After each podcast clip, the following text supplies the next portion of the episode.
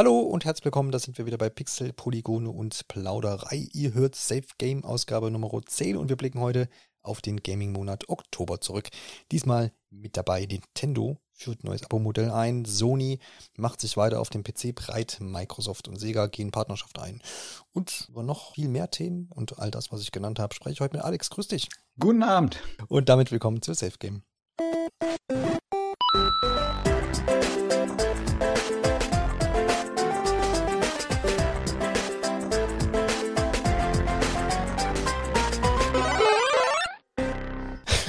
wir experimentieren heute ein bisschen. Und zwar steigen wir mal mit so kleineren News ein. Denn ich habe gemerkt, oder wir haben gemerkt, dass der äh, Oktober irgendwie echt voll war, so mit, mit ganz verschiedenen Themen. Und deswegen vorne dran heute so ein paar kleinere Sachen und dann hinten dran die gewohnten Diskussionsthemen, die dann folgen werden, die ich ja schon angeteasert habe. Und zum Schluss wieder all das, was wir so ein bisschen gespielt haben im Monat Oktober. Da hätten wir zum ersten Mal hier den, naja, Fast-Release der neuen äh, Niantic-App, nämlich Pikmin Bloom. Äh, zumindest in zwei Ländern war es, glaube ich, Alexander, wo das Ganze schon am Start ist. Und dann wurde das jetzt die Tage auch nochmal mit erweitert. Wir erinnern uns, kleine Android- bzw. iOS-App, die so ein bisschen wieder die Leute rauslocken soll. Und diesmal geht es eben nicht um Pokémon, sondern um Pikmin. Du hast dir das ein kleines bisschen genauer angeguckt, auch wenn du die App jetzt noch nicht ähm, ausprobiert hast, weil in Deutschland ist sie auch noch nicht erhältlich. Aber wie ist denn das so gestartet zumindest in diesen beiden Ländern? Ja, zum einen war Pikmin Bloom, so heißt es jetzt, ähm, ja schon vor einiger Zeit angekündigt. Ich glaube, das war so Anfang des Jahres, ich glaube im Januar, da haben Nintendo und Niantic angekündigt, dass sie eben zusammen an einem neuen Spiel nach Pokémon Go ja, arbeiten, ähm, an einer weiteren, ja, beliebten Nintendo-Marke, wobei ein bisschen überraschend war es ja dann doch. Äh, Pikmin ist ja jetzt nicht, ist, ist halt kein Mario, ist halt kein Zelda, ist halt auch kein Pokémon. Ähm, aber so vom Konzept, was sie da jetzt vorgestellt haben, oder ja, passt es dann schon ganz gut zusammen. Es geht halt darum, ähm, ein bisschen draußen unterwegs zu sein. Ähm, man kann ähm, auf dem, ja, beim, beim Spazierengehen im Endeffekt Pikmin einsammeln, ähm, sie heranzüchten, äh, Blumen einsammeln und äh, damit die Gegend verschönern. Das scheint so ein bisschen das Konzept da zu sein. Hm, das ganze Spiel lief ja auch schon in Singapur als ähm, geschlossener Beta-Test für einige Monate. Deswegen waren da auch im Vorfeld schon so ein paar Kleinigkeiten durchgesickert. Und jetzt ist es eben in Neuseeland und ähm, mittlerweile auch eben in den USA gestartet. Und man wartet eigentlich nur noch darauf, dass es eben auch in Europa an den Start geht. Und vielleicht, wenn diese Folge dann draußen ist, ist es vielleicht auch schon längst soweit. Ähm, das ist so ein Vorgehen, was man, glaube ich, auch schon bei den vorherigen Spielen von Niantic erprobt hat. Pokémon Go und ähm, Harry Potter Wizards Unite heißt es ja, glaube ich.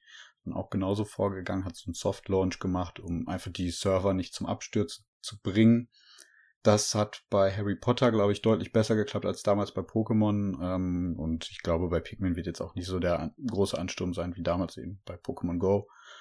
Ähm, ich denke, man geht da einfach nur auf Nummer sicher wie da so, ja, die Langzeitmotivation aussehen wird, das muss ich dann so zeigen.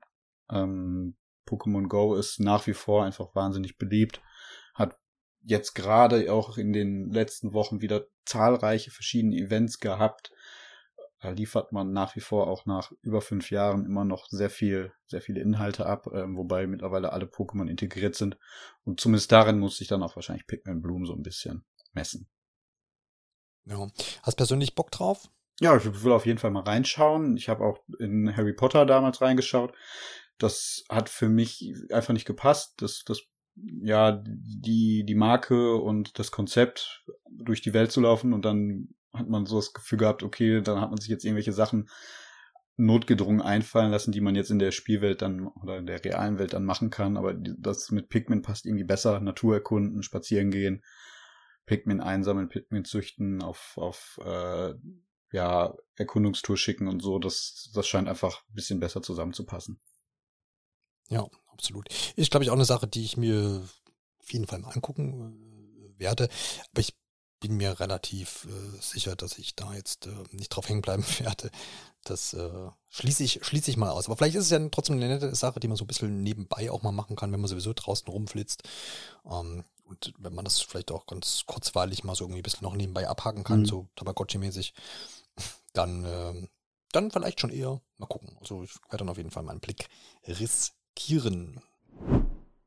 Die nächste News, die ich mitgebracht habe, ist äh, ja Halo Infinite. Da wurde endlich jetzt die Kampagne gezeigt. Nach einigen Beta-Tests im äh, Mehrspielermodus, äh, wo ich auch mit reingeguckt habe, ein bisschen, zumindest mal kurz, ähm, hat man da jetzt doch relativ umfangreich äh, in einem, glaube, ja, so sechs Minuten Trailer bisschen Einblicke zur Kampagne gegeben. Man hat natürlich jetzt nicht völlig enthüllt, äh, was da alles so ähm, los ist. Ne? Man hat so ein bisschen äh, angeteasert. Das heißt, ähm, die ursprüngliche Cortana, die ist wohl nicht mehr jetzt mit dabei, aber eine neue künstliche Intelligenz und es geht auch so ein bisschen darum herauszufinden, was dann eigentlich mit Cortana ähm, ja, passiert ist. Und die war ja sonst immer den üblichen oder bisherigen Halo-Teilen immer mit von Partie. Ansonsten hat man sehr, sehr viel Gameplay gesehen, was natürlich eine schöne Sache ist. Also man hat da jetzt nicht wieder nur so einen Render-Trailer ausgepackt. Das heißt, man hat den Master Chief äh, ja zu Fuß äh, mit, mit großen Vehikeln gesehen, aber auch zu, in der Luft. Das war alles ganz spaßig, wie ich aussah. Und natürlich haben alle darauf geguckt, wie viel besser sieht es denn jetzt aus im Vergleich zum vorigen Jahr. Du hast ja jetzt nicht angucken können und ähm, es ist, glaube ich, so ein bisschen so wie erwartet. Also die haben das auf jeden Fall und zum Glück auch auf eine, auf eine neue Ebene gehoben. Aber es ist jetzt auch, das hat, hat aber auch, also die sich so ein bisschen damit beschäftigt haben, jetzt auch keiner erwartet, dass es jetzt nicht irgendwie so eine riesen Grafik-Bombast-Ding ist, wie es jetzt vielleicht, äh, wie man jetzt gerade bei, bei Forza zum Beispiel jetzt äh, beim kommenden Forza drauf guckt, wo man sagt, ach, hier guck, das ist aber schick. Es sieht gut aus, das kann man, kann man schon sagen. Aber es ist jetzt auf jeden Fall nicht irgendwie das Next-Gen-Brett, wo man sagt, oh, das hast du aber vorher noch nicht gesehen. Aber das muss es meiner Meinung nach auch nicht. Ich glaube, die Leute hoffen da auch eher, und so geht es auch mir, dass die Kampagne einfach gut spielbar wird und dass sie interessant ist. Gerade so nach den letzten Halo-Teilen, die kamen ja dann auch da immer nicht so gut weg in dem Bereich. Äh, ist das das, was, glaube ich, den Leuten dann auch wichtig ist. Das kann man jetzt auch nach diesem Gameplay-Trailer auch sagen, dass man da in dem Bereich einfach auch noch hoffen muss. Man kann da aus dem Trailer jetzt nicht viel rausziehen wie lang die Kampagne ist, wie interessant sie ist, wie, wie abwechslungsreich die Missionen sind und sowas, das muss ich dann alles noch, das muss ich alles noch zeigen. Ähm, prinzipiell habe ich natürlich jetzt so ein bisschen Bock bekommen, weil das natürlich schön inszeniert war und als dann der Soundtrack da eingesetzt hat, das, das macht dann schon Spaß. Aber klar, man kann da jetzt halt auch kein, kein Urteil weiterfehlen. Schau es mir dann an im Dezember, wenn es dann soweit ist. Wie sieht es bei dir aus mit Halo? Ist es äh, Guckst du da mal rein oder ist das für dich ein Grund, einen Game Pass wieder zu aktivieren oder? Ach, ich müsste mal nachgucken, ob der nicht sogar gerade noch aktiviert ist, obwohl ich die Xbox jetzt wieder einige Monate nicht anhatte. Ja. Ähm, das ist dieses Hin und Her da, das ist gefährlich. Ähm, Halo und ich sind nie so wirklich warm geworden. Hab da mal später, so zu 360 Zeiten noch, die hatte ich sehr spät mal dann gebraucht und mir gekauft und das ein paar einzelne Sachen nachgeholt, aber Halo bin ich nie mit so richtig warm geworden bis heute. Ähm, Marco hatte das ja, glaube ich, mal vor einigen Monaten so als Projekt sich dem angenommen und daher auch mich dann noch mal so ein bisschen abgeschreckt, weil er gesagt hat, dass, glaube ich, Halo 1 auch recht schwierig ist, aus heutiger Sicht nochmal zu spielen. Korrigiere mich, falls ja. ich da falsch lag. Aber ähm, Halo Infinite gönne ich auf jeden Fall ähm, den Erfolg. Ich bin da sehr gespannt, was so die Reviews sagen, sobald sie dann da sind. Einfach, weil es auch für Microsoft wahrscheinlich keine einfache Entscheidung war, aber die richtige definitiv nach diesem, ja, nach diesem großen, ähm, nee, Shitstorm kann man es nicht nennen, aber ja, dieser Kritik, den die, die Microsoft eben entgegengeschlagen ist nach der Präsentation von Halo Infinite, einfach zu sagen, zum, also das war ja der große Launch-Titel, um das nochmal in Erinnerung zu rufen für die Xbox Series, dann aber einfach zu sagen, okay, wir verschieben das Ganze nochmal, ähm, ist wahrscheinlich nicht leicht gefallen, und ja. ich gönne dem Spiel auf jeden Fall einen Erfolg und hoffe es, dass es gut wird. Ja, also im Nachhinein kann man aber auch sagen, es ist also sowieso gut gewesen, dieses Jahr jetzt zu verschieben, das auf alle, auf alle Fälle. Das kann dem nur gut tun. Es gab ja, gab ja noch so ein paar negative Schlagzeilen in den letzten Wochen. Zum Beispiel wird äh, der Kooperationsmodus nicht äh, von Anfang an dabei sein. Der ist eigentlich so der Klassiker auch für die Kampagne. Mhm in, bei den Halo-Teilen, die kommen dann, glaube ich, ein äh, Vierteljahr später, wird das dann nachgereicht. Also man merkt da auch, dass die natürlich aus diversen Gründen sicherlich da ein bisschen in, in Zeitnot gekommen sind. Aber sie scheinen es ja dann jetzt abliefern zu können. Schade, dass das nicht dabei ist, das auf jeden Fall.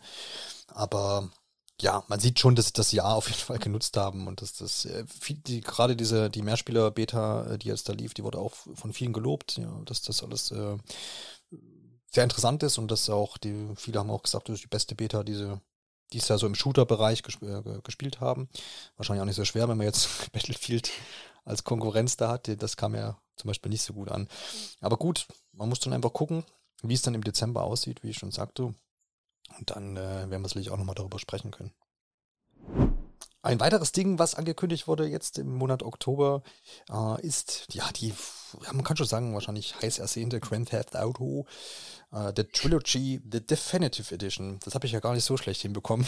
Ich, ich habe mich gerade gefragt, warum du es nicht einfach abgekürzt hast. nee, ich wollte wollt mich der Herausforderung stellen. Ähm, kurz zusammengefasst, da haben wir Bits an Boots, äh, Grand Theft Auto 3, äh, Vice City, und San Andreas. Äh, alle diese alten Spiele wurden jetzt quasi nochmal verwurstet. Und es gab den ersten Trailer. Die Ankündigung war noch vorher und dann gab es auch den ersten Trailer. Das war so das, das Interessante eigentlich daran. Und dann hat man mal gesehen, okay, was bekommt man da denn eigentlich? Ist das dann jetzt nur so ein bisschen ja, höhere Auflösung oder gibt es auch neue Texturen, Texturen und Lichteffekte? Ja, und die scheint es auch zu geben. Und wie war so dein Eindruck? Ist das äh, was, wo du sagst, da hast du nochmal Bock drauf, da nochmal reinzugucken oder überhaupt vielleicht auch teilweise das erste Mal reinzugucken? Und wie, wie findest du den Stil, den sie da jetzt an den Tag legen? Ja, zum einen erstmal war ich überrascht, dass es dann doch deutlich besser aussieht, als ich gedacht habe. Da ist doch viel mehr Arbeit reingesteckt worden, als ich jetzt erstmal ja so, als ich zum ersten Mal von den Gerüchten zu dieser Trilogy gehört habe, ähm, ja, reingesteckt worden. Auf jeden Fall, hm, ja, werde ich da mal reinschauen, aber ich bin mir noch nicht so ganz sicher, ähm, wie ich da vorgehen möchte. Es gibt da ja mehrere Optionen. Zum einen, klar, man kann das Spiel kaufen, dann direkt alle drei Spiele zusammen. Es wurde aber auch angekündigt, dass beispielsweise San Andreas im Game Pass enthalten sein wird, so ausgekoppelt aus dieser Trilogy. Und ich glaube, in PlayStation Now ist es dann Vice City oder GTA 3. Da bin ich mir jetzt gerade nicht sicher. Auf jeden Fall gibt es da auch die Möglichkeit, eben in diesen Abo-Diensten von Sony respektive Microsoft ein, ähm, eben einzelne Spiele davon aus, äh, ja, zu spielen. Ja, und auf der Switch sorgt ja aktuell noch ähm, ja, diese Unklarheit darüber, ob ähm, die, die Modulversion überhaupt ähm, ja, die Spiele auf der Speicherkarte enthalten wird oder ob ein Zusatzdownload notwendig sein würde, so ein bisschen für Kontroverse. Ähm, deswegen will ich ja, mir dann nicht, wahrscheinlich hm? will, will man wahrscheinlich auch nochmal, also die, die Switch-Version dann sehen. Ja, genau, das ist halt nochmal, ja, klar, das, das spielt da auch nochmal mit, wobei ich die, die, die wieder ganz schön finde, so jetzt auf der Switch OLED das spielen zu können. Mhm. Ähm, aber ja, da bin ich mir noch nicht so ganz sicher. Lust habe ich auf jeden Fall drauf, ähm, um auf die Frage da zurückzukommen. San Andreas habe ich damals so ein bisschen gespielt, ähm, aber auch nicht komplett. Bei City kenne ich auch so, so, grob, aber GTA 3 beispielsweise nie reingeschaut. Wäre jetzt auch wahrscheinlich aus heutiger Sicht schwierig, da nochmal reinzukommen, einfach weil es halt dann doch sehr ähm, unter der Zeit gelitten hat, aber mit den Überarbeitungen sieht's ja wirklich top aus, finde ich. Ähm, Gerade die Charaktermodelle, da wurde ja nochmal ordentlich was gemacht. Und ja, auf jeden Fall eine schöne, ähm, ja, schöne Ankündigung zum Jubiläum. 20 Jahre GTA 3 war, glaube ich, der Anlass. Und natürlich auch nochmal ein Weg, um äh, ja auf die, die ewige Wartezeit auf GTA 6 ähm, die einfach nochmal zu überbrücken und da einfach mal was Neues abzuliefern. Ja, absolut. Äh, zur Ergänzung übrigens ist es äh, Grand Theft Auto 3, was dann im PS Now äh, okay. landet. Ähm, wir haben es, glaube ich, auch ganz geschickt gemacht, weil ich glaube, bei vielen ist so Vice City das beliebteste. Ob das jetzt das beste Spiel Reihe ist, mag ich gar nicht zu sagen. Also das beste Spiel dieser drei. Ähm, kann ich gar nicht sagen, aber vielen hat dieser 80er-Jahre-Stil und mhm. Neon mhm. und so ganz cool gefallen. Ähm, San Andreas war ja so ein bisschen gangstermäßig. Oder ist es ja auch noch. Und was wollte ich sagen? Genau, ja, Wartezeit überbrücken ist natürlich auch ein gutes Stichwort. Ich glaube, das kann man dann mit diesen drei spielen. Und dann äh, gibt es ja nächstes Jahr auch noch die ähm, GTA 5. Stimmt. Next-Gen-Update oder so. Genau. Das zweite, also dann muss man ja auch sagen. Ne? Also PlayStation 4, Next, Next, Xbox One hatten wir auch schon damals eins, jetzt kriegst du ja. mal ja, genau. auf der PlayStation. Aber gut, wenn sie das ähnlich ambitioniert dann auch angehen, wie jetzt hier in diesem Fall, wie es jetzt zumindest wirkt, können wir jetzt auch noch nicht endgültig sagen, aber dann, dann, dann why not? Warum nicht? Ähm, was man aber noch ergänzen kann, ist hier, das äh, muss man dann auch noch sehen, wie das umgesetzt ist, dass wohl die Steuerung angepasst äh, wird, äh, auch dann in Richtung, äh, wie man es aus GTA 5 kennt. Und das ist so ein Punkt, der mir dann auch so, wenn das so passt auch, dann, dann habe ich da auch irgendwie Lust, auf jeden Fall mal mhm. reinzugucken. Äh, weil das finde ich schon wichtig, weil das, das ist immer so bei so arg alten Titeln das, was einem das auch so ein bisschen madig machen kann, auch wenn es dann auch schön aussieht oder schön näher. Äh, das kann mich dann auch schnell nerven, wenn das irgendwie so dann man es einfach nicht mehr gewöhnt ist und man so denkt, ah, hätten sie nicht, hätten sie nicht mal. Und die scheinen ja es getan zu haben. Also gucken wir doch mal, wie das, wie das umgesetzt ist. Und ich werde es so machen wie du wahrscheinlich. Also ich werde es mir dann einfach ähm, im Game Pass äh, da dann San Andreas angucken. Mhm. Und dann hat man ja ein Gefühl, hat man dann jetzt Bock noch auf die anderen beiden Titel äh, oder nicht? Und, äh, man muss ja auch ehrlich sein, die drei Spiele sind wahnsinnig umfangreich. Und ja, ja, genau. Wenn man dann einen davon gespielt hat, kann man erstmal weiterschauen, ob man nicht dann nochmal ja. Lust auf eine andere Reihe hat. Ja, genau. Ein Wermutstropfen hat die ganze Ankündigung auch noch. Ähm, und zwar bislang war es ja auch so, dass zumindest San Andreas, ich glaube alle drei Spiele sogar auch ähm, in so überarbeiteter ja, HD-Optik, ähm, ich glaube hochgedrehte, im Endeffekt ist es einfach nur eine aufgedrehte ähm, Auflösung gewesen. Ähm, das war ja auch für die Konsolen erhältlich. Diese Versionen werden jetzt wohl entfernt. Und man ja. wird dann zukünftig eben nur noch diese Definitive Edition aus der Trilogy kaufen können. Also Nostalgie-Puristen ähm, werden da wahrscheinlich ein bisschen verärgert sein. Hier jetzt aber der Hinweis darauf heißt, man kann sich die Spiele natürlich noch schnell sichern, solange es noch geht. Ja. So ist es. Aber ja, vielleicht auch teilweise nachvollziehbar, dass man das jetzt so macht. Da kann man, kann man natürlich absolut drüber streiten. Da gebe ich dir recht. Kommen zur nächsten und letzten kurzen Ankündigung jetzt hier für den Monat Oktober, die wir uns herausgesucht haben. Und zwar geht es darum, dass Marvel und Skydance New Media eine Kooperation angekündigt haben. Marvel brauchen wir, glaube ich, jetzt nicht mehr erklären, aber Skydance New Media ist ein relativ ambitionierter neuer Entwickler, Alexander, ne? der jetzt hier mit einem großen ja, Comic-Unternehmen ähm, ja, anbandelt und die jetzt einfach auch zusammen ein Triple-A-Spiel ähm, produzieren wollen. Was steckt da denn dahinter? Ich versuche es jetzt mal eben zusammenzufassen. Ähm, Skydance New Gerne. Media ist ein ja, brandneues AAA-Studio. Brandneu kann man jetzt so sehen. Es wurde vor einigen Monaten gegründet, aber bislang ist da eben noch nicht viel zu bekannt gewesen, was die eigentlich machen. Ist Teil von Skydance Media, ist halt, ja, Medienunternehmen. Ähm, und dahinter stecken zwei ganz interessante Persönlichkeiten. Da wäre einmal ähm, der ehemalige Electronic Arts Entwickler ja, oder auch Industrieveteran Julian Beek und ähm, Amy Henning, das ist eine ja, ehemalige Naughty Dog Mitarbeiterin, hat da unter anderem an Jack and Dexter mitgewirkt und ich glaube darüber auch da angefangen, ähm, aber auch später eben bei der Uncharted-Reihe als Game Director und Head Writer und war dafür die. Handlung ja maßgeblich zuständig die haben sich eben zusammengetan und dieses neue Studio gegründet, was sich als Ziel gesetzt hat, ja, Blockbuster-Spiele mit Story-Fokus zu entwickeln und dabei auch ein bisschen über die, ja, Grenzen des, des Mediums ähm, hinwegzugehen, hat da so ein bisschen Blick Richtung Comic, TV und, und Hollywood und ähm, hat da jetzt in den letzten Wochen und Monaten ein großes Team, wie sie in dieser Pressemitteilung ähm, bekannt geben, zusammengestellt mit ganz vielen Veteranen aus diesen verschiedenen Indust ja, Industrien und äh, Industriezweigen und möchte jetzt eben ja mit mit Marvel das erste Spiel zusammen entwickeln. Ähm, ja, Amy Henning hat dazu gesagt, äh, sie könne sich keinen besseren Partner als Marvel für, für, für das erste Spiel vorstellen. Ähm, das Marvel-Universum verkörpere all die Action, die Geheimnisse und den Nervenkitzel des Pulp-Adventure-Genres, das ich so sehr liebe äh, und eignet sich perfekt für eine interaktive Erfahrung ja, und äh, das geht dann auch so ein bisschen weiter. Das ist ja immer so eine gegenseitige Beweihräucherung bei diesen Ankündigungen. Auf ja. jeden Fall, ja, soll das Spiel eben im Marvel-Universum spielen, sich da so ein paar Charaktere dann äh, vornehmen.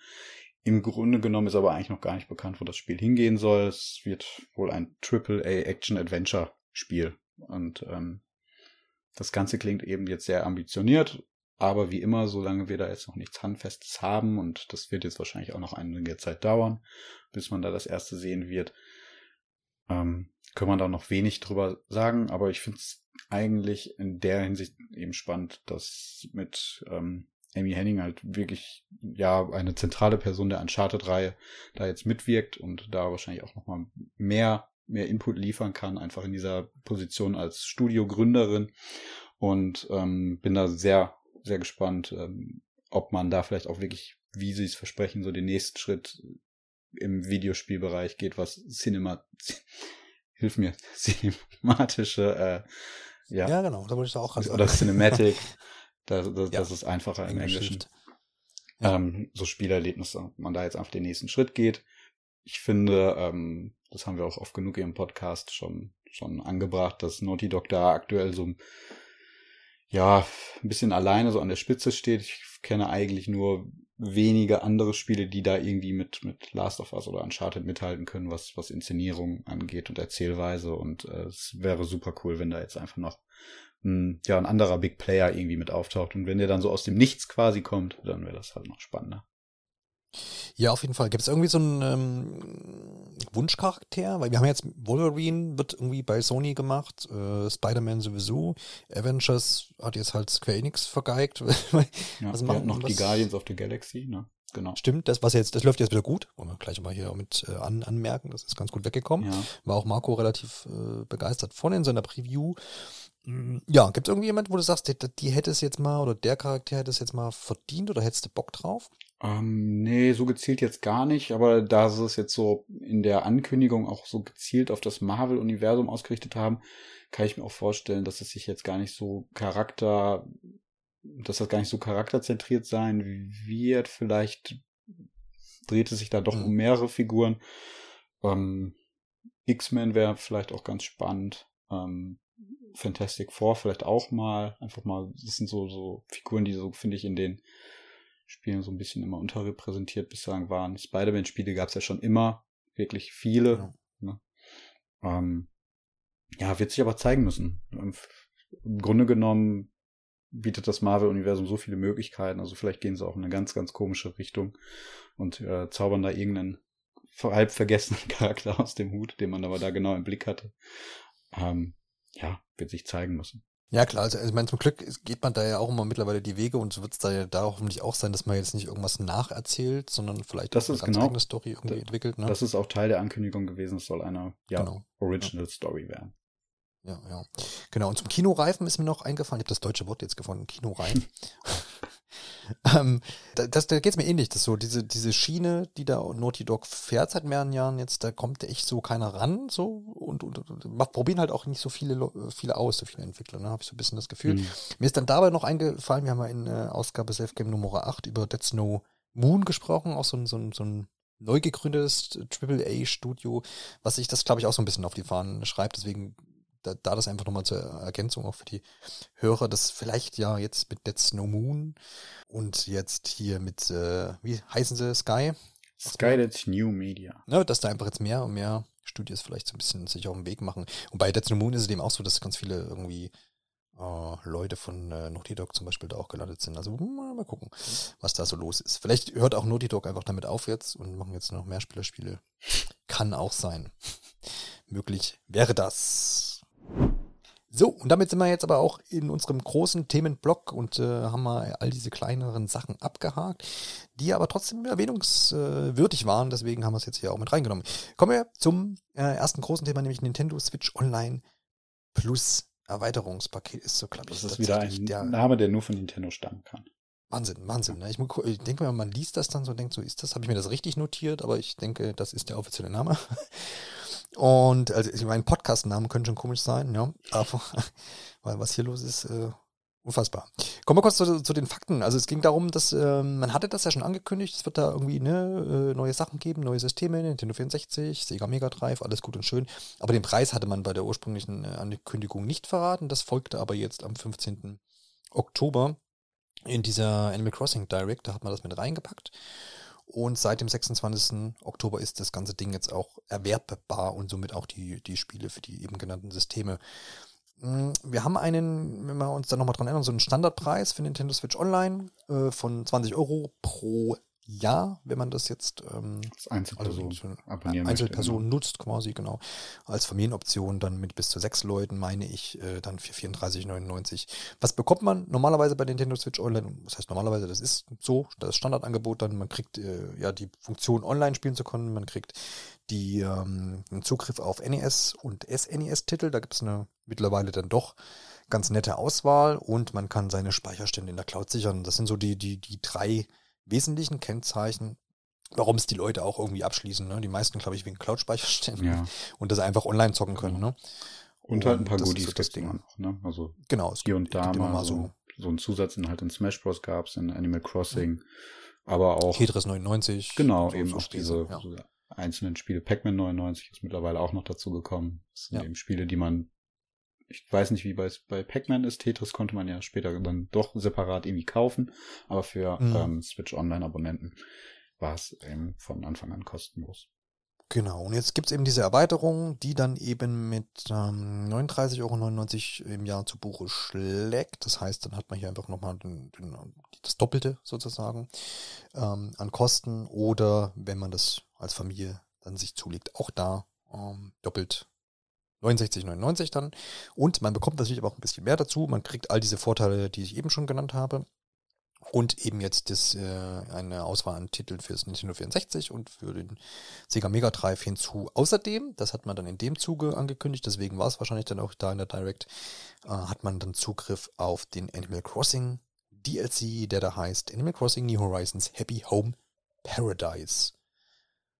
Jo, das sind so die Fakten. Und jetzt hat das ganz, ganz, ganz viele Sachen nach sich gezogen. Ich habe das nur so am Rande mir angeguckt, als die das ursprünglich angekündigt, angekündigt haben, hat, dachte ich, ja, guck mir mal den Preis an. Mhm. Ich habe jetzt irgendwie auch keinen Bock. Das ist alles irgendwie so ganz nett. So mit N64 ist auch meine erste Nintendo-Konsole gewesen. Eigentlich müsste ich total Feuer und Flamme sein. Aber es hat mich irgendwie kalt gelassen. Ich habe mir auch jetzt den Controller nicht gekauft und weiß nicht, es ist alles so, boah, mal gucken. So, so war das bei mir. Und dann jetzt, als die Preise rauskamen, dachte ich mir auch so, ja, okay, kostet jetzt mehr, brauche ich aber irgendwie nicht, also lass es bei meiner Basic-Mitgliedschaft. Hm. Und dann habe ich das dann im Nachhinein erstmal so geguckt und dann habe ich diese ganze Aufregung erst dann mal mir durchgelesen.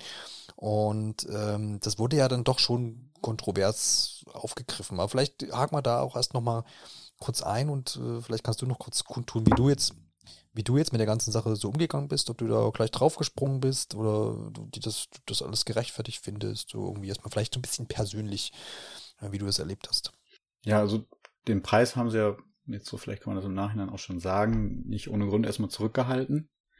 Was sie ja angekündigt hatten, ist, dass N64-Spiele hinzukommen und die Mega Drive-Spiele und was feststand, dass es einen Aufpreis geben wird war, wie der aussehen würde. Das, das war halt damals noch nicht bekannt, aber da war ich eigentlich schon ein bisschen stutzig, weil ich mir gedacht habe, okay, ach, eigentlich halt, ne, also am Anfang waren es auch nur NES-Spiele in Nintendo Switch Online, dann kam, kam Super Nintendo zu, also es wurde auch über die Zeit so ein bisschen erweitert, das Angebot da, und man hat halt für seine, für sein Abo einfach über die Zeit einfach ein bisschen mehr Inhalte bekommen. Ähm, ich glaube, die Cloud-Speicherstände bin ich mir jetzt gerade auch gar nicht mehr sicher, ob die von Anfang an dabei waren. In erster Linie, als Switch Online eingeführt war, wurde, ging es darum, online spielen zu können. Das war, glaube ich, das erste Ding. Ich glaube, im ersten Jahr von der Nintendo Switch war es ja sogar so, dass man kostenlos online spielen konnte, weil der Service noch nicht bereit war und äh, das wurde dann halt ja mit, mit Einführung dann quasi abgestellt. Weiß ich gar nicht mehr, wie das damals aufgenommen wurde, aber ja, ich bin eigentlich immer bisher davon ausgegangen, okay, man wird das halt jetzt Stück für Stück erweitern. Diejenigen, die halt am Anfang schon dabei waren, die haben halt dann damals mehr bezahlt. Wer halt später hinzukommt, hat halt einfach mehr Anreize und mehr Inhalte. Ähm, hat mich aber damals dann doch ein bisschen gewundert, dass es dann hieß, okay, hier N64-Spiele, logische Entwicklung, kommen da hinzu, aber das wird mehr kosten. Ähm, das jetzt dafür zu verdoppeln, fand ich schon sehr happig, muss ich ganz ehrlich sagen, weil auch gerade, ja, wie bei den anderen Systemen es wieder so ist, dass am Anfang nur so eine, so eine ja, zwei Handvoll großer Auswahl an Spielen erhältlich ist. Darunter sind natürlich wieder die ganz großen Titel des N64, also Mario 64, Ocarina of Time, ähm, Star Fox 64 beziehungsweise Lyle Wars. Schön und gut, die sind halt mit dabei, aber das sind auch alles Spiele, die man jetzt auf den letzten Nintendo-Systemen in, in etlichen Ausführungen spielen konnte. Ähm, ist zwar immer schön, irgendwie die nochmal darauf irgendwie auf einer aktuellen Konsole Zugriff zu kriegen, aber damit lockt man eigentlich, glaube ich, gerade unter den Fans und das, darauf konzentrieren wir uns ja jetzt hier gerade in, bei diesem Themenblock und vor allem äh, de, bei, dem, bei dem Feedback, was Nintendo da bekommt, drauf, dass, damit lockt man jetzt niemanden mehr vor dem Ofen vor. Ähm, man hätte sich da halt auch gewünscht, dann vielleicht einfach mal ein paar Spiele mit reinzunehmen, die jetzt vielleicht auch einfach nicht mehr so einfach zugänglich sind und wo man dann denkt, ach cool, so habe ich jetzt mal die Chance, diese Spiele irgendwie ja auf einer aktuellen Konsole irgendwie spielen zu können. Ähm, ja, das ist so so das das eine und ich muss auch ganz ehrlich sagen, ich habe bisher noch nicht zugegriffen, also meine mein meine, mein Abo noch nicht erweitert. Ähm, bin da jetzt auch nach wie vor noch auf der Standardversion, weil das jetzt so die Dinge sind, die mich jetzt nicht locken. Muss zugeben, den äh, N64-Controller, den habe ich mir doch gekauft. Ähm, aber auch einfach, ich habe die NES-Controller beispielsweise auch hier, bei den Super Nintendo-Controllern habe ich ein bisschen verpennt. Aber die, da ist so bei mir der Gedanke dahinter, ähm, die sind ja jetzt nicht an die Switch irgendwie gebunden. Äh, ich kann mir zwar vorstellen, dass Nintendo bei der nächsten Konsole wieder so Controller veröffentlicht wird, aber die sind ja einfach Bluetooth-Controller und die kann ich auch mit einem PC oder mit, mit einer anderen Konsole über irgendeinen Dongle oder sonst wie verbinden. Also damit ist man jetzt relativ zukunftssicher, die auch an den anderen einset ja, zu, zu anderen Zwecken einsetzen zu können. Ja, zumal, zumal der ja auch sehr äh, spezi spezifisch ist, ne? Der N64-Controller, äh, wer das vielleicht nicht ganz vor Augen hat, aber da war, hat man ihn, hat man drei Griffe an diesem Controller gehabt mhm. und der, der Analog oder der, der Stick einfach in der Mitte gesetzt und man hat teilweise dann auch umgegriffen, je nach Spiel.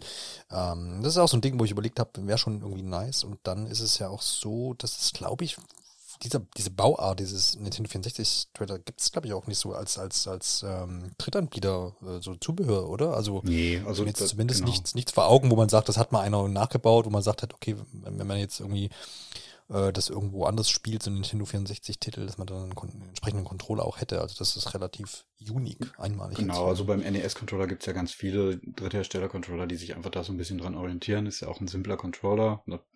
Steuerkreuz, zwei Tasten, Start, Select. Da gibt es ganz viele Alternativen, um an so ein, so ein ja, möglichst äh, authentisches Spielerlebnis dann ranzukommen. Beim N64-Controller, wie du schon gesagt hast, ist das nicht so einfach.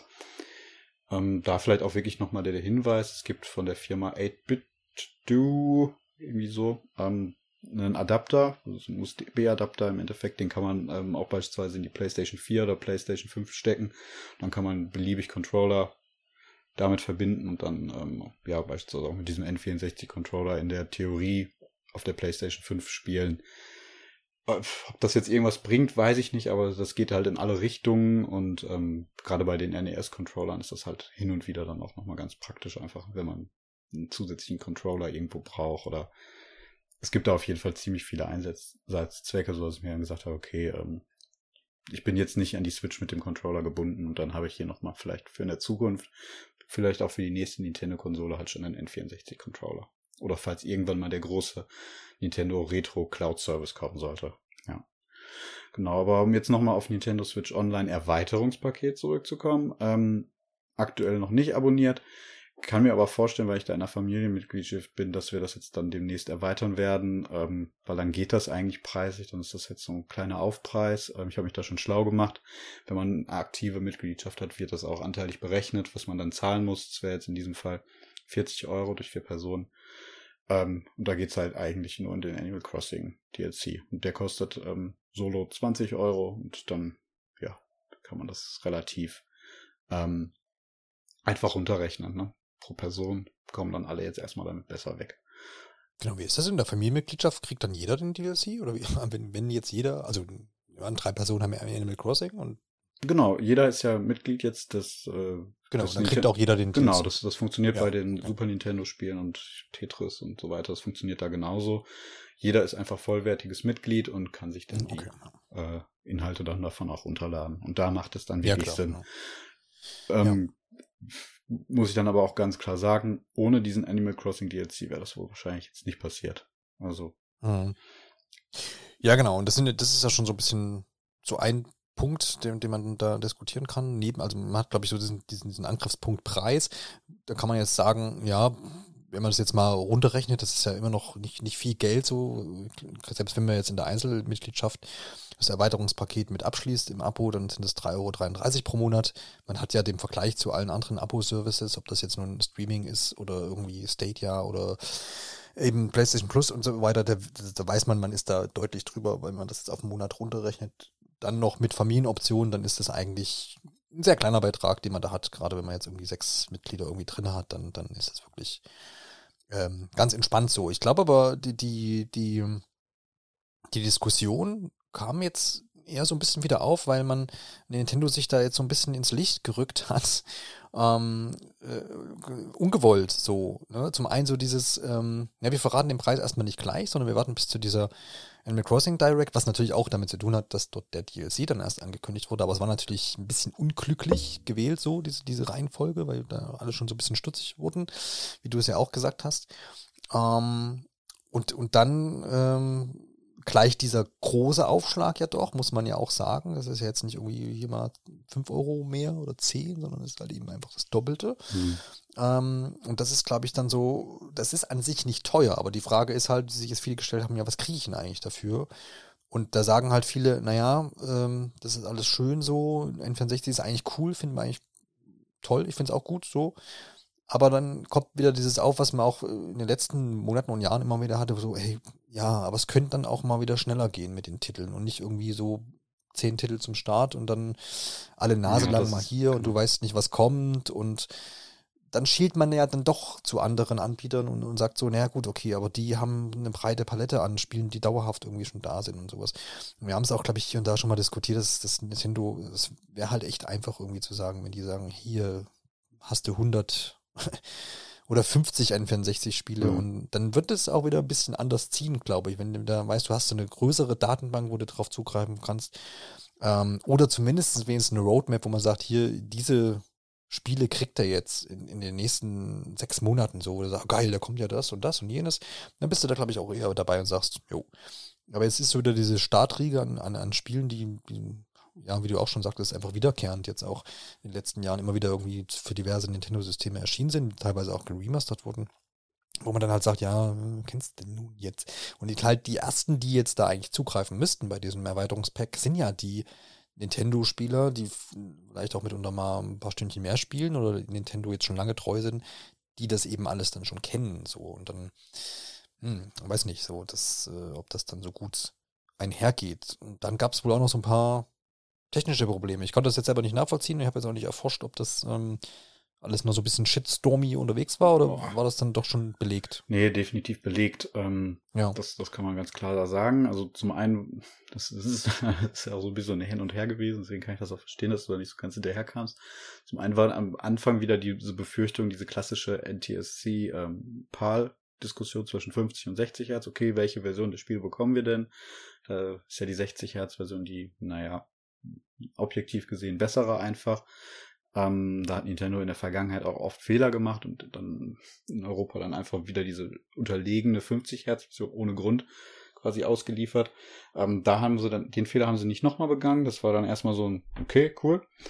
Äh, Problem ist aber, dass die Emulation der N64-Spiele einfach qualitativ äh, ja, man kann es am besten einordnen. Das ist jetzt natürlich wieder schwierig, ähm, in einem, in einem Audiomedium da irgendwelche Vergleiche zu liefern, aber wenn man danach googelt, findet man, findet man da ja auch was.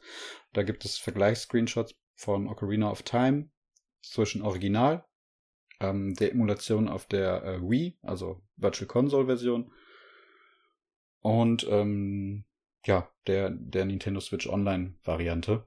Und da ist die halt ähm, ja eigentlich sogar dem Original unterlegen. Also das, das so ein, ich habe da jetzt so ein Screenshot im Kopf, da sieht man ähm, ja ein Dungeon äh, mit, mit, mit, ja, mit Wasser davor und dieser Wassereffekt, äh, also das, was man auf dem N64 da so eine, so eine Wasserspiegelung oder so eine Transparenz, die ist einfach gar nicht vorhanden. Ähm, so muss man ganz, muss man sagen, N64 Emulation, wenn man da jetzt mal so einen kleinen Schwenk macht, ist bis heute noch nicht so wirklich, funktioniert nicht so, das ist einfach eine schwierige Architektur von der Konsole.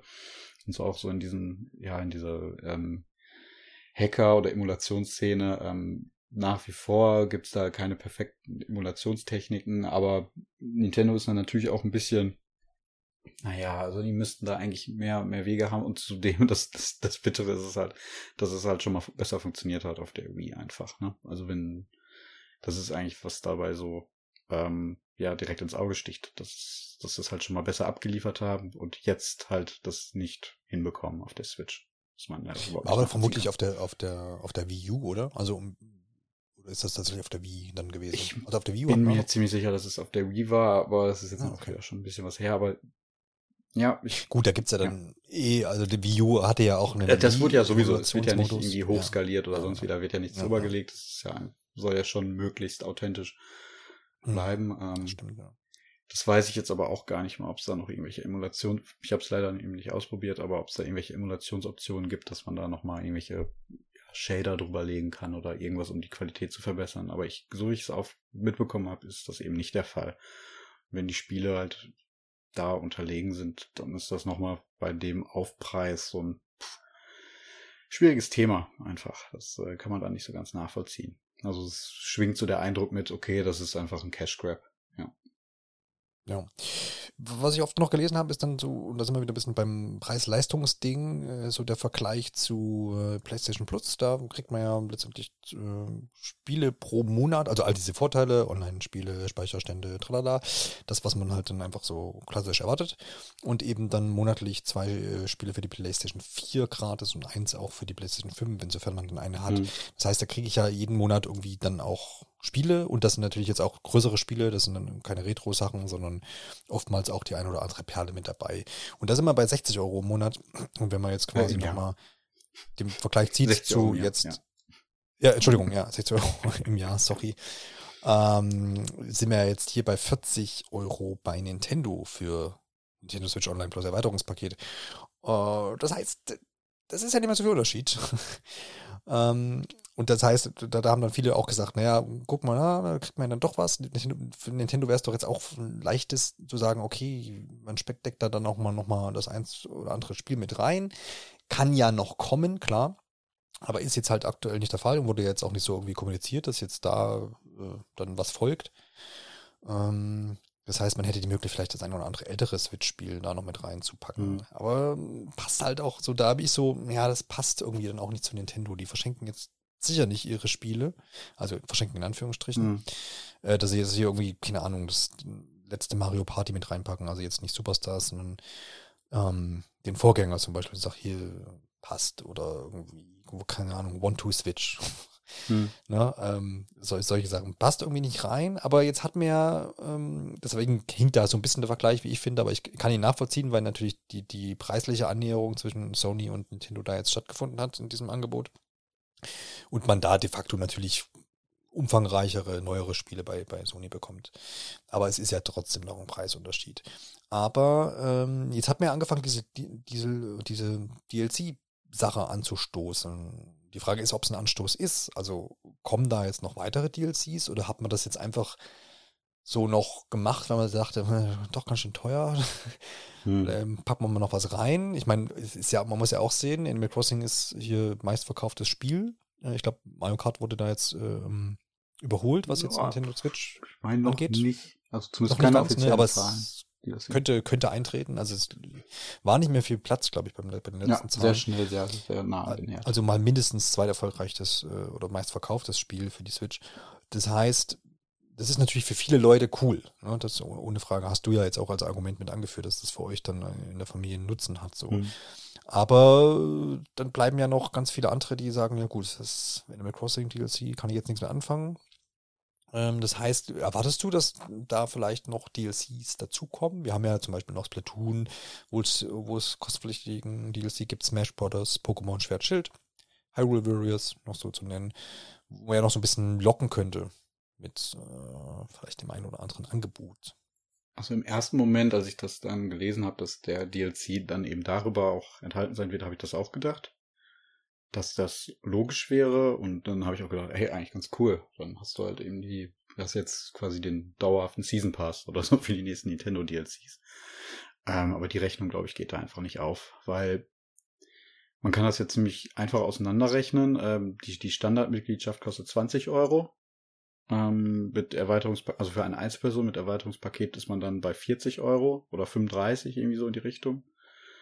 Ähm, bin mir jetzt nicht genau sicher. Und ähm, ja, der DLC alleine kostet, glaube ich, 20 Euro. Also da hat man jetzt ein minimales Ersparnis, dass, dass es dann halt Sinn macht, das Ding dann ja zu, zu abonnieren. Ähm, mit der Hoffnung dann für, für Nintendo, dass du dann dabei bleibst. Aber das ist jetzt nicht so, dass die da irgendwie, wie man das bei beim PlayStation Plus manchmal das Gefühl hat, dass man da irgendwas geschenkt kriegt. Ähm, ja. Und zumal ja auch ähm, jetzt hier äh, dieses Erweiterungspaket nicht monatlich kündbar ist. Also du kannst ja bei bei der Basic-Mitgliedschaft Standard kannst du ja sagen, ich schließe nur einen Monat ab für 4 Euro mhm. oder drei Monate für 8 Euro. Die Abstufung hast du ja dann äh, beim Erweiterungspaket nicht mehr, dann musst du einfach zwölf Monate nehmen. Genau, die kannst du nur jährlich kaufen, ja. Genau. Man könnte, was so eine Überlegung noch war, dass man sagt, also klar, dass sie jetzt sagen, irgendwie, ihr kriegt jetzt hier so ein bisschen Microsoft-mäßig äh, Upcoming Games, äh, wenn es da DLC, äh, DLCs gibt, kriegt ihr auf jeden Fall ähm, äh, ja, ist included schon Mhm. Erweiterungspakt, Erweiterungspakt, Erweiterungspaket. Das, ach, das wird auch totales Marketing, äh, würde da voll vom Baum laufen, weil du überhaupt keine geilen Slogans machen kannst. Nee, äh, das ist echt. Day One Game Pass geht da nicht. Da kannst du irgendwie Tag 1 Erweiterung im Erweiterungspaket enthalten. Ja. Ja. Also was ich sagen wollte ist, dass, dass, ähm, dass dann stattdessen vielleicht so eine Auswahl an DLC ja geben hätte können. Dass man sagt, okay, du hast diese Mitgliedschaft und dann, wenn du jetzt nicht Bock auf äh, Animal Crossing hast, dann Nimmst du halt Breath hier, of the Wild oder Genau, irgendwie sowas, ja. was, was es schon gibt. Ja, habe ich mir auch gerade eben noch überlegt, dass das eigentlich der faire Weg wäre, ne? Weil es gut, es gibt, äh, glaube ich, 70 Millionen, 80 Millionen Switch-Besitzer. Die Hälfte Mhm. davon besitzt anscheinend Animal Crossing. Ähm, Ja, ich auch, aber Ne, aber genau, das genau. Es gibt noch die einen, die es halt überhaupt nicht mehr interessiert. Okay, vielleicht würden die dann jetzt nochmal reinschauen, weil sie es halt schon mal gespielt haben. Aber Ja. die andere Hälfte guckt halt auch so ein bisschen durch, durch, ja, durch die Röhre. Genau. Und da, da wäre mir ja auch, da ist mir beim nächsten Punkt so eine Abstufung ganz lieb gewesen, weil man hätte ja jetzt auch sagen können, okay, es gibt die Animal Crossing Leute, die auch das Retro-Zeug wollen, die bedienen wir mit diesem Erweiterungspaket und so einen wie mich jetzt, der sagt, braucht den DLC nicht, dann vielleicht nochmal eine Abstufung einbauen. Hm. Ich habe Bock auf das Retro-Zeug vielleicht, Bock, ein paar N64-Titel nochmal anzugucken, auch dann zukünftig. Aber dann hätte ich vielleicht dann auch nochmal eine Preisabstufung nach unten gern gehabt. Und die gibt's ja nicht. Ja, ich kann dann diesen DLC haben, aber ich brauche ihn nicht. Das ist, Das ist wie genau, das ist, glaube ich, aber jetzt auch einfach das Problem. Das Preismodell ist jetzt schon wieder zu, zu kompliziert eigentlich. Ne, Das ist, man hat jetzt schon viel zu viele Optionen, die jetzt auch, finde ich, für jemanden, der vielleicht da gar nicht so tief im Thema drin ist, nicht mal irgendwie sonderlich nachvollziehbar ist. Oder d- selbsterklärend ist es auf jeden Fall nicht, finde ich, wie sich das jetzt zusammensetzt, wo was drin ist. Das ist, ist irgendwie schon wieder relativ kompliziert zu vermitteln und typ, typisch Nintendo tatsächlich bei solchen Dingen, finde ich einfach. Also, dass Ja, das ja. irgendwie mal einfach verständlich irgendwas wäre, das passiert ja dann da doch selten. Ich, ich hätte mir jetzt halt eher gewünscht, okay, man, man nimmt halt die, man, man macht's halt so, du- die, die Retro-Spiele landen halt in der Basic-Mitgliedschaft und dafür sagt man aber dann so, so exklusive Spiele wie jetzt Tetris und äh, Pac-Man, die landen halt in Zukunft dann halt einfach nur noch im Erweiterungspaket. Zusammen mit DLC oder sowas. Ne? Ja, genau, dass man das so ein bisschen neue Software hat man da im Ja. teuren Paket drin und Ja. Retro ist da. Hätte auch, ich glaube, ich keiner beschwert, wenn sie jetzt da auf 25 Euro hochgegangen wären für die Standardmitgliedschaft. Ja, Dafür kommt immer doof an, auf jeden Ja. Fall, aber wahrscheinlich wäre ne, wär der Shitstorm kleiner ausgefallen. Ja, Kann und wenn du dann sagst, vielleicht, genau, hast du vielleicht auf lange Sicht dann vielleicht auch noch das eine oder andere kommende System, kommende alte Mhm. System mit drin, Gameboy oder was auch immer da noch gemunkelt wird, wäre das ja nett gewesen. Aber ja. Schlussendlich scheitert es aber auch eigentlich das ganze Thema halt daran, dass sie wahnsinnig intransparent sind bei dem Ganzen. Ne? Also es wird Mhm. halt von dir Geld verlangt Ja, ja. für eine Mitgliedschaft, wo du eigentlich nicht so richtig weißt, äh, wo sich das hin entwickelt. Ne? Es, es wird halt immer kommuniziert, dass es in Zukunft noch weitere Inhalte geben soll. Und ähm, aber du hast da irgendwie kein Gefühl, ähm, was da jetzt eigentlich noch hinzukommt. Ne? Da muss man ja auch mal sagen, angefangen bei Nintendo Switch Online war es so, dass die NES und SNES-Spiele regelmäßig neue Spiele bekommen haben. Mhm. Ähm, da kann man dann auch dann über die Spieleauswahl streiten, wobei das auch immer ein lizenztechnisches Thema einfach ist. Ähm, zugegebenermaßen hat mich davon dann aber auch abseits der ja, Nintendo-Klassiker eigentlich nichts angesprochen. Vielleicht mal so ein, zwei. Ausnahmen, wo man dann nochmal vielleicht kurz reingedaddelt hat, aber im weitesten Sinne ist das schon sehr bescheiden gewesen. Und das haben sie ja auch irgendwann einfach eingestellt und seitdem kommen ja hin und wieder mal so drei Spiele. Ne? Also dann, dann Ja, ja. rollen da mal irgendwie drei Gurken fürs NES rein. Kann man eigentlich nicht anders sagen. Die dann vielleicht wirklich Kenner oder ne, Liebhaber dann oder so irgendwie noch vielleicht wertschätzen können. Aber für die breite Masse ist das überhaupt nichts, was dann da eben noch hinzukommt. Ähm, und jetzt bei den N64-Spielen, ich weiß ja auch nicht, wann jetzt das nächste da vielleicht mal kommen mag. Also ich meine, ich habe Ja, wahrgenommen, dass in dem Trailer wohl äh, Majora's Mask auch gezeigt wurde, was bisher noch nicht drin ist. Ist aber auch ein Spiel, wo ich Ja. ganz sage, klar, ja, das wird schon wohl noch kommen. Andererseits auch total bescheuert, das irgendwie dann noch zurückzuhalten, weil, also wieso? Da kommt ja dann bei, auch gerade bei dem Spiel dann wieder on top noch hinzu, dass ich es wahrscheinlich für den 3DS noch irgendwie billig bekomme irgendwo, wenn ich die Möglichkeit habe, okay, ich habe noch irgendwie ein 3DS, dann äh, kann ich es da auch in einem 3D-Remake irgendwie spielen. Das, das ist irgendwie so, boah, schwieriges Thema. Definitiv. Ja, und klar, du hast, du hast natürlich auch mal im Game Pass oder bei PlayStation Plus so einen Monat dabei, wo du denkst, nur, es war jetzt für mich irgendwie nichts dabei oder habe ich ja doch schon mal irgendwo vorher gekauft oder sowas. Aber du hast halt, was du sagst, du hast halt, weißt, jeden Monat kommt irgendwas. Mhm. Nee, eben, und, genau. Also es kommt auf jeden Fall was und ich weiß halt, wofür genau. ich auch monatlich meine Gebühren da. Genau. Das kann ja auch genauso gut sein, dass ich da mal irgendwie, weiß ich nicht, ich möchte jetzt in dem Monat aktuelles Beispiel irgendwie Pokémon Unite einfach mal, das kam raus, das wollte man dann vielleicht auf der Switch mal ausprobieren, äh, hat dann dafür so einen Monat abonniert und dann hast du vielleicht gerade Pech gehabt und da ist in dem Monat halt einfach nichts Neues hinzugekommen. Ja, also, genau. Auch einfach mal so ein Gedankenspiel da bei der ganzen Sache. Mhm. Auch jetzt, um nochmal auf das, was ich gerade schon gesagt habe, mit den Lizenzen dann da zurückzukommen. Ich meine, das Problem hat ja nicht nur Nintendo, ne? Also die Lizenzkosten sind hoch und vielleicht will man die nicht zahlen und vielleicht muss man da auch viel abwägen. Aber Microsoft geht da ja auch dann eben so vor, dass dann Spiele reingenommen werden und dann aber auch nach einer Zeit vielleicht einfach wieder entfernt werden. Was nicht ausschließt, ja. dass die Spiele vielleicht auch nicht nochmal irgendwann wieder hinzukommen. Also das ist halt, da ist man halt wohl anscheinend einfach dauerhaft in Verhandlungen und der ganze ähm, Katalog, ja, ne, der ändert sich halt stetig, was halt drin ist. Das ist manchmal halt ärgerlich, weil ich glaube, gerade bei den Rockstar Games Spielen war es so, Red Dead Redemption 2 und GTA 5, die waren relativ kurz drin, wo man dann sagen konnte, puh, da musstest du dich jetzt aber auch ranhalten, um die in den drei Monaten dann irgendwie durchzuspielen. Aber sie waren halt drin und, und dann sind sie halt wieder draußen. Das, wenn ich halt, also im Endeffekt ist es ja auch ein, für den, äh, für, für Microsoft oder im anderen Fall, wenn Nintendo sich da ein Beispiel dran nehmen würde, ist es ja auch ein Vorteil, weil ich ja so auch eine gewisse Kundenbindung einfach an den Service habe, ne? Ich weiß, okay, Klar. ich möchte nichts verpassen, ich bleibe dauerhaft drin. Das ja, ja, genau. Da auch denken. Und ja. das finde ich löst da auch Microsoft ganz gut. Die Sachen, die rausfliegen, habe ich ja dann auch nochmal eigenen Rabatt, den ich da dann bekomme, wenn ich sage, okay, ich habe jetzt aber Bock, das noch oder will das noch weiterspielen oder ich bin noch okay, nicht fertig. Das hatte ich gar nicht mehr auf Schirm, ja, stimmt. Genau, dann kannst du da, ich glaube, es sind immer 20 Prozent, meine ich. Äh, okay. Das heißt, es ist auch nicht jetzt kein, kein, kein so geringer mhm. Rabatt, ähm, wo du sagst, okay, jetzt äh, kaufst du das noch, solange du da noch äh, Mitglied bist und dann, dann kannst du das noch sichern. Das ist auch, auch fair, ganz nettes Angebot. Dann hast du für den Klar, Monat kannst, 10 Euro gezahlt ja. oder so. Oder wie auch immer. Mhm, genau. Kann man irgendwie so runterrechnen. Also ich als Kunde fühle mich da einfach wohler bei dem Ganzen. Ne? Mhm. Und, ähm, ja, klar. Ich meine, man muss, man muss dabei natürlich immer sagen, dass, dass, dass ganz andere Geschäftsmodelle so sind. Ne? Microsoft hat da ganz andere Dinge vor oder stehen da am Horizont ja, das irgendwie so. Ganz, in einem ganz ne? anderen Rahmen spielen die da einfach. Ne? Also es ist eine ganz, genau, muss man ja auch, ganz andere Strategie, die sie da fahren. Klar. Genau, auch ganz andere Preise. Da sind wir nämlich dann bei 13 Euro pro Monat so. Ne? Und, ja. Aber andererseits. Es ist aber auch hundertmal kundenfreundlicher. Ne? Also das ist halt einfach. Kundenfreundlicher und du hast ja. ein riesiges Angebot und, und diese kontinuierliche Sache, wo du sagst, hoch, ach guck mal, mhm. da ist ja schon wieder was. Und ist schon, schon ein gutes Angebot. Ich glaube, das haben wir oft genug erwähnt. Aber auch da, ähm, wie gesagt, das, das ärgert mich da, glaube ich, auch so am allermeisten, dass Nintendo jetzt mh, scheinbar, und das sagen ja auch viele oder liest man häufig, dass die da schon kundenfreundlicher sein könnten, im Sinne von, ey, hallo, äh, wir haben ja eine riesige Retro- Bibliothek und warum, warum stellt man die nicht einfach zur Verfügung so? Also mir geht, oder was ich auch, wo ich oft sage, es hat mir da auch besser gefallen und was ich auch oft höre, dass äh, dieses Thema Virtual Console auf ähm, ja.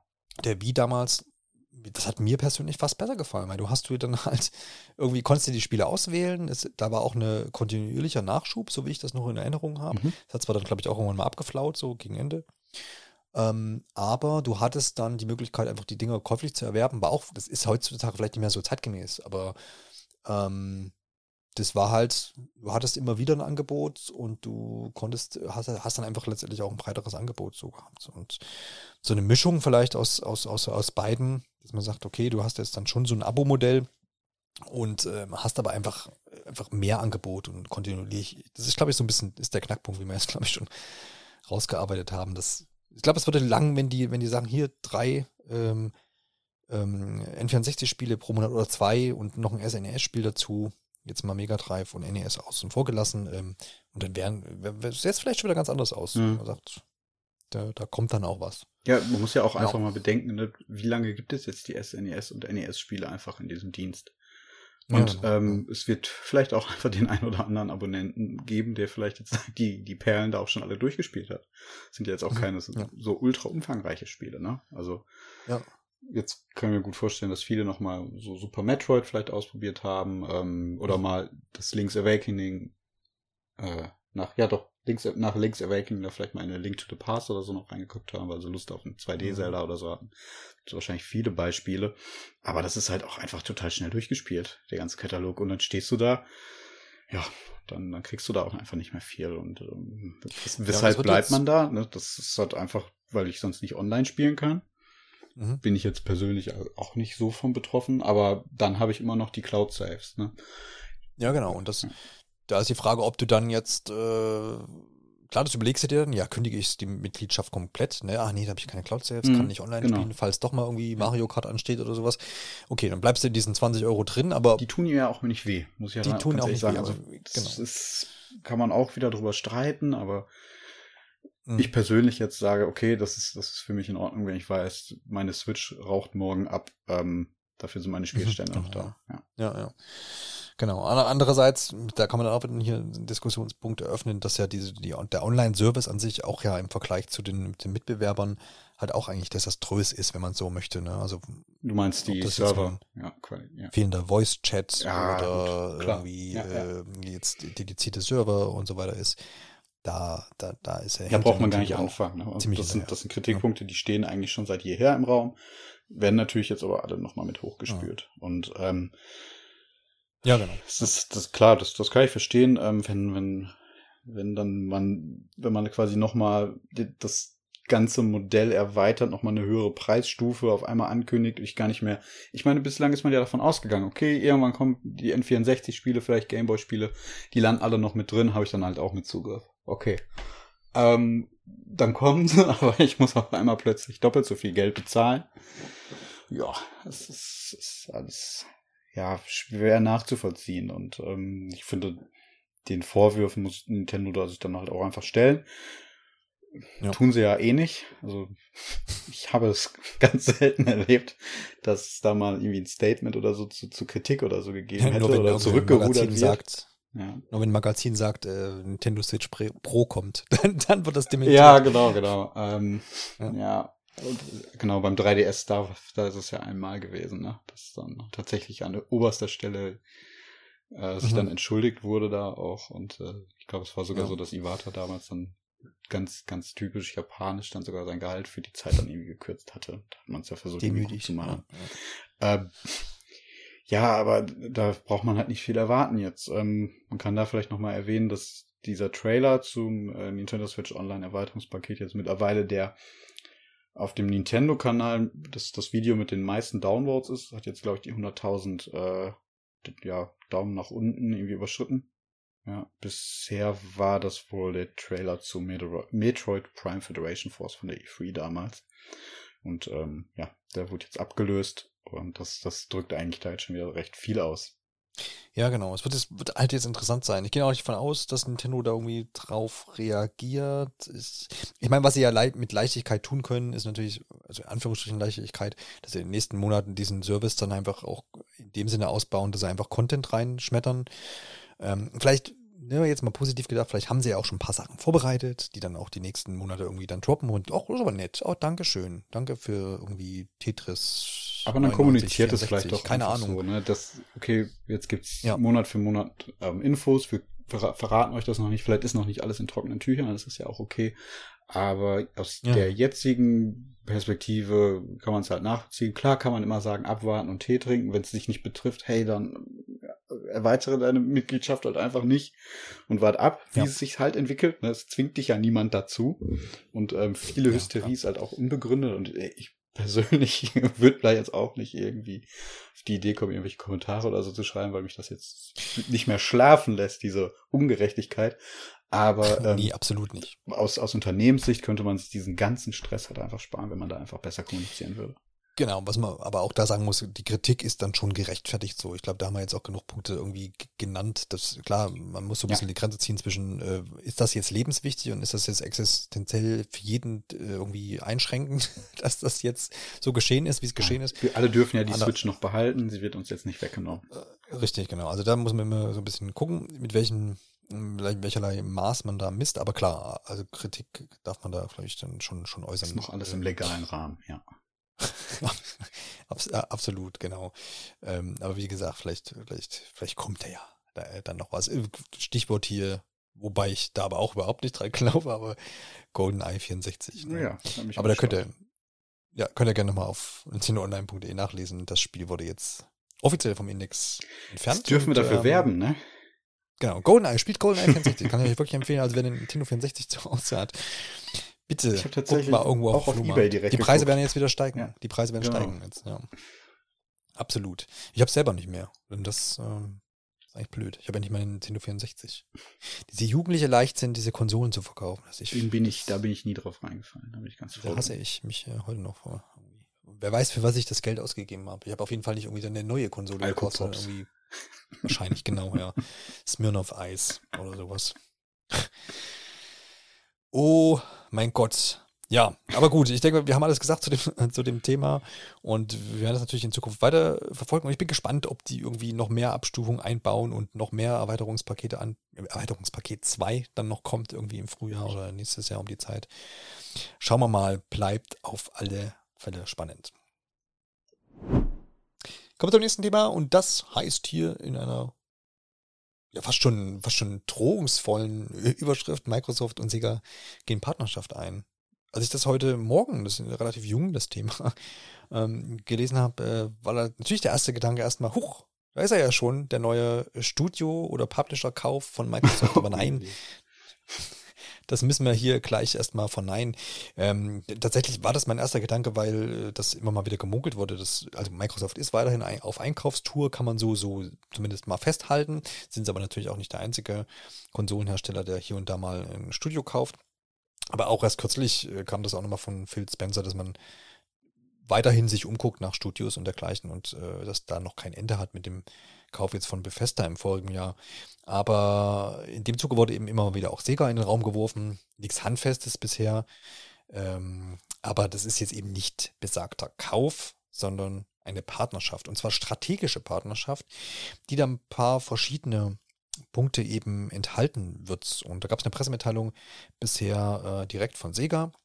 Und letztendlich geht es darum, es ist natürlich immer nicht so alles ganz eindeutig formuliert, aber wie erwähnt, es geht um eine strategische Partnerschaft äh, mit Microsoft und Sega, die, das, die, die jetzt eben ein, eingehen.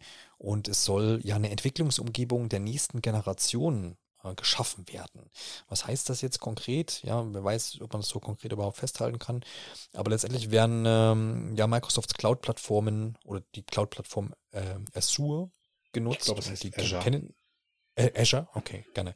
Gerne auch das. Azure. Sucht euch ähm, ähm, genutzt. Die kennen, kennen einige oder haben wahrscheinlich manche Kontaktpunkte, wenn man jetzt zum Beispiel ähm, OneDrive von Microsoft nutzt. Letztendlich ist man da dann auch Teil von, wenn man es mal so, so, so runterbrechen möchte. Also es geht um eine Cloud-Plattform, die Microsoft da anbietet. Und die bietet man eben jetzt nicht nur so für Privatanwender an, sondern auch für ganz viele Unternehmen. Und es gibt eben auch ähm, eine Gaming-Sparte, die äh, da mit Azure läuft und sich, äh, da gibt es verschiedene Entwicklungstools, die dann da auf der Cloud-Plattform laufen. Ähm, und teilweise nutzt das ja Microsoft auch selber, äh, zum Beispiel Microsoft Flight Simulator. Da werden diese ganzen Kartendaten und, und auch äh, ähm, ja, Texturen und dergleichen, die, die man da dann sieht, wenn man über die Erde umherfliegt, werden auch aus der Cloud geladen, wenn man dann eine gute Verbindung hat. Und das äh, ist da dann quasi gar nicht auf Festplatte, sondern das läuft da alles irgendwie schön über die Cloud. Und das sieht dann schön aus, wenn es funktioniert. Und das funktioniert auch ganz gut. Und äh, Microsoft ist da relativ führend, kann man schon sagen. Neben, denke ich mal, Ama- Amazon und Google. ähm, Google, was da im Cloud-Bereich so umlaufen ist. Und Sega würde eben diese Dienste oder wird aller Voraussicht nach ähm, diese Dienste in Zukunft dann nutzen und zwar um äh, ja innovative Titel zu schaffen, die, und das zitiere ich jetzt einfach mal nur, weil kann mir da auch wenig drunter vorstellen, ähm, die den Schwerpunkt in den Themen Global Online Community und Franchise-Nutzung, also IP haben. Ähm, und ja, Sega will da einfach dann so ein bisschen sich äh, aufstellen für die Zukunft. Und man hat auch vor, ich glaube, drei, vier Monaten, vielleicht auch ein bisschen länger her, auf jeden Fall in diesem Jahr, also einen Geschäftsbericht gehabt bei Sega, wo man ähm, den, den, den Stichwort Supergame in den Raum geworfen hat. Und das soll innerhalb des nächsten fünf, in den nächsten fünf Jahre dann auch irgendwie erscheinen. So wie ich das aber verstanden habe, ist das nicht ein Spiel, was da dann erscheint, sondern es ist so ein bisschen die Vision eher, vielleicht auch für mehrere Titel. Und um das realisieren zu können, geht man eben jetzt diese Partnerschaft mit Microsoft ein und möchte da dann gemeinsam eben äh, ja diese dieser Innovationen arbeiten und Sega hat dann sicherlich da was davon, weil sie eben die Technologien von Microsoft ähm, nutzen können. Und was jetzt Microsoft davon äh, hat, äh, außer natürlich, dass sie sicherlich eine Menge Geld dafür auch ähm, verlangen, äh, muss ich dann noch so ein bisschen, bisschen rausstellen. Wie, wie waren so deine ersten Reaktionen, als du das dann heute mitbekommen hast, die ganze Thematik? Ja, genau. Es ist ja noch sehr tagesaktuell, deswegen bin ich da gespannt, mhm. was noch so in den nächsten Tagen dazu vielleicht bekannt gegeben wird oder was vielleicht durchsickert eher. Ich glaube nicht, dass da jetzt irgendwelche Details so ins Licht kommen werden. Ja. Die wären dann wahrscheinlich direkt bekannt gegeben worden. Ähm, aber ich bin so ein bisschen, ja, stutzig. Das müsste man wahrscheinlich einfach nochmal prüfen, aber ich bin eigentlich davon ausgegangen, dass diese ganzen Dienste, von denen du jetzt gerade gesprochen hast, dass die eigentlich grundsätzlich irgendwie zugänglich sind als Teil eben von Microsoft Azure und man die sowieso einfach dazu, ja, als Entwickler irgendwie dazu kaufen oder dazu mieten kann. Ähm, deswegen ist das schon, ja, ich, das scheint ja schon wirklich darüber dann auch hinauszugehen. Es scheint also keine Standard ähm, Lösung zu sein, die Sega sich da einkauft oder die man eben über diese Partnerschaft dann irgendwie ins, ins Haus holt, ins Boot holt, sondern schon irgendwie was vielleicht zugeschnitteneres. Ähm, es ist, glaube Genau, diese, wenn ich da kurz einhaken darf, diese Standardsachen, die ich jetzt als, sage ich mal, als Otto-Normalentwickler, mal so in Anführungsstrichen, zum Beispiel ja buchen kann. Bei, bei Microsoft äh, sind, keine Ahnung, äh, Multiplayer-Spieler-Server, Hosting, ähm, keine Ahnung, irgendwelche Entwickler-Tools, die die mhm. dann einfach mit, mit anbieten. Ähm, Visual Studio als Beispiel jetzt genannt noch. Ähm, ganz, ganz, ganz viele Apps einfach, womit ich einfach Spiele entwickle. Ne? Und das, äh, das scheint, wie du jetzt gesagt hast, darüber hinaus zu gehen. Ja, ja und das klingt dann eigentlich schon nach maßgeschneiderten Lösungen, was dann schon da, sage ich mal so, da so, so ein bisschen so klingt, als sei Sega da schon sehr ambitioniert, weil im Normalfall kann man mit diesen Standardlösungen eigentlich schon ziemlich so alles erschlagen, was es so gibt. Wenn man Beispiel, ich kenn's so, ich kenne mich jetzt bei Microsoft Azure nicht so aus, aber bei Amazon ist so das Pendant dazu ähm, AWS. Und wenn man da so in die Leistung reinguckt, muss man ganz ehrlich sagen, da wird man erschlagen. Da gibt es für jedes IT-Problem, was oder Szenario, was es gibt, eigentlich irgendwie eine Lösung, ähm, wo man dann sich darauf spezialisieren kann oder könnte. Äh, es ist Wahnsinn, was es da so gibt. Und das ist bei Google eigentlich auch nicht anders. Und ja, ich, ich bin da wirklich so ein bisschen, bisschen einfallslos, was da jetzt wirklich so hinterstecken kann, dass es auch wert ist, sowas dann öffentlich irgendwie mitzuteilen. Ähm, weil eigentlich ist das ja sowas, was eher so im Hintergrund stattfindet, dass den normalen ähm, Konsumenten interessiert es auf jeden Fall eigentlich erstmal nicht, kann man so sagen. Ähm, uns interessiert es dann vielleicht einfach, weil wir dann vielleicht schon wieder einen Schritt weiter denken. Ähm, Invest für Investoren ist es wahrscheinlich dann auch einfach nochmal sehr interessant. Vielleicht geht da der ein oder andere Aktienkurs gerade auch nochmal nach oben. Müsste man da jetzt einfach. 5 Prozent? Ah. 5 Prozent. Gute ja. Recherche. Ähm, Gerne. Aber ansonsten ist es schon irgendwie ein bisschen eigenartig, die ganze Geschichte. Ja. Nee, tatsächlich 5% bei Sega, um das nochmal namentlich zu nennen. Ähm, ja, also ich bin da auch, also wie du, wie du schon sagst, also warum, also klar, es war, man muss jetzt das auch nochmal so ein bisschen einordnen wir reden jetzt darüber, weil wir natürlich das irgendwie jetzt ähm, mitbekommen haben. Bei mir war es jetzt in dem Fall über Twitter und bei Twitter ist meistens jetzt einfach diese Sega-Pressemitteilung äh, verlinkt gewesen. Also da gab mehr, mehr gibt es auch nicht. Mhm. Ne? Ähm, das heißt, das ist natürlich jetzt da irgendwie ein bisschen in den Fokus gerückt, weil natürlich auch vorher immer diese, diese, ne, dieses Microsoft kauft alles auf Geschichte einfach immer so noch ein bisschen im Hintergrund ist. Und damit hat das jetzt auch so ein bisschen Präsenz bekommen. Aber gleichermaßen ist es auch so, ähm, dass zum Beispiel äh, Sarah Bond von Microsoft ja auch dann so ein Zitat da, wir hatten es vorhin schon mal, in so Pressemitteilungen kommen dann danach dann meistens nochmal, darf dann jeder, jede Partei nochmal was dazu sagen. Und zum einen ist es dann immer sehr optimistische ähm, Worte dann und gegen. Ja, genau. Jemand, jemand von Sega, genau, Präsident, Präsident von Sega hat da sich zu Wort gemeldet, gesagt, alles ganz toll findet. Und eben aber auch Sarah Bond.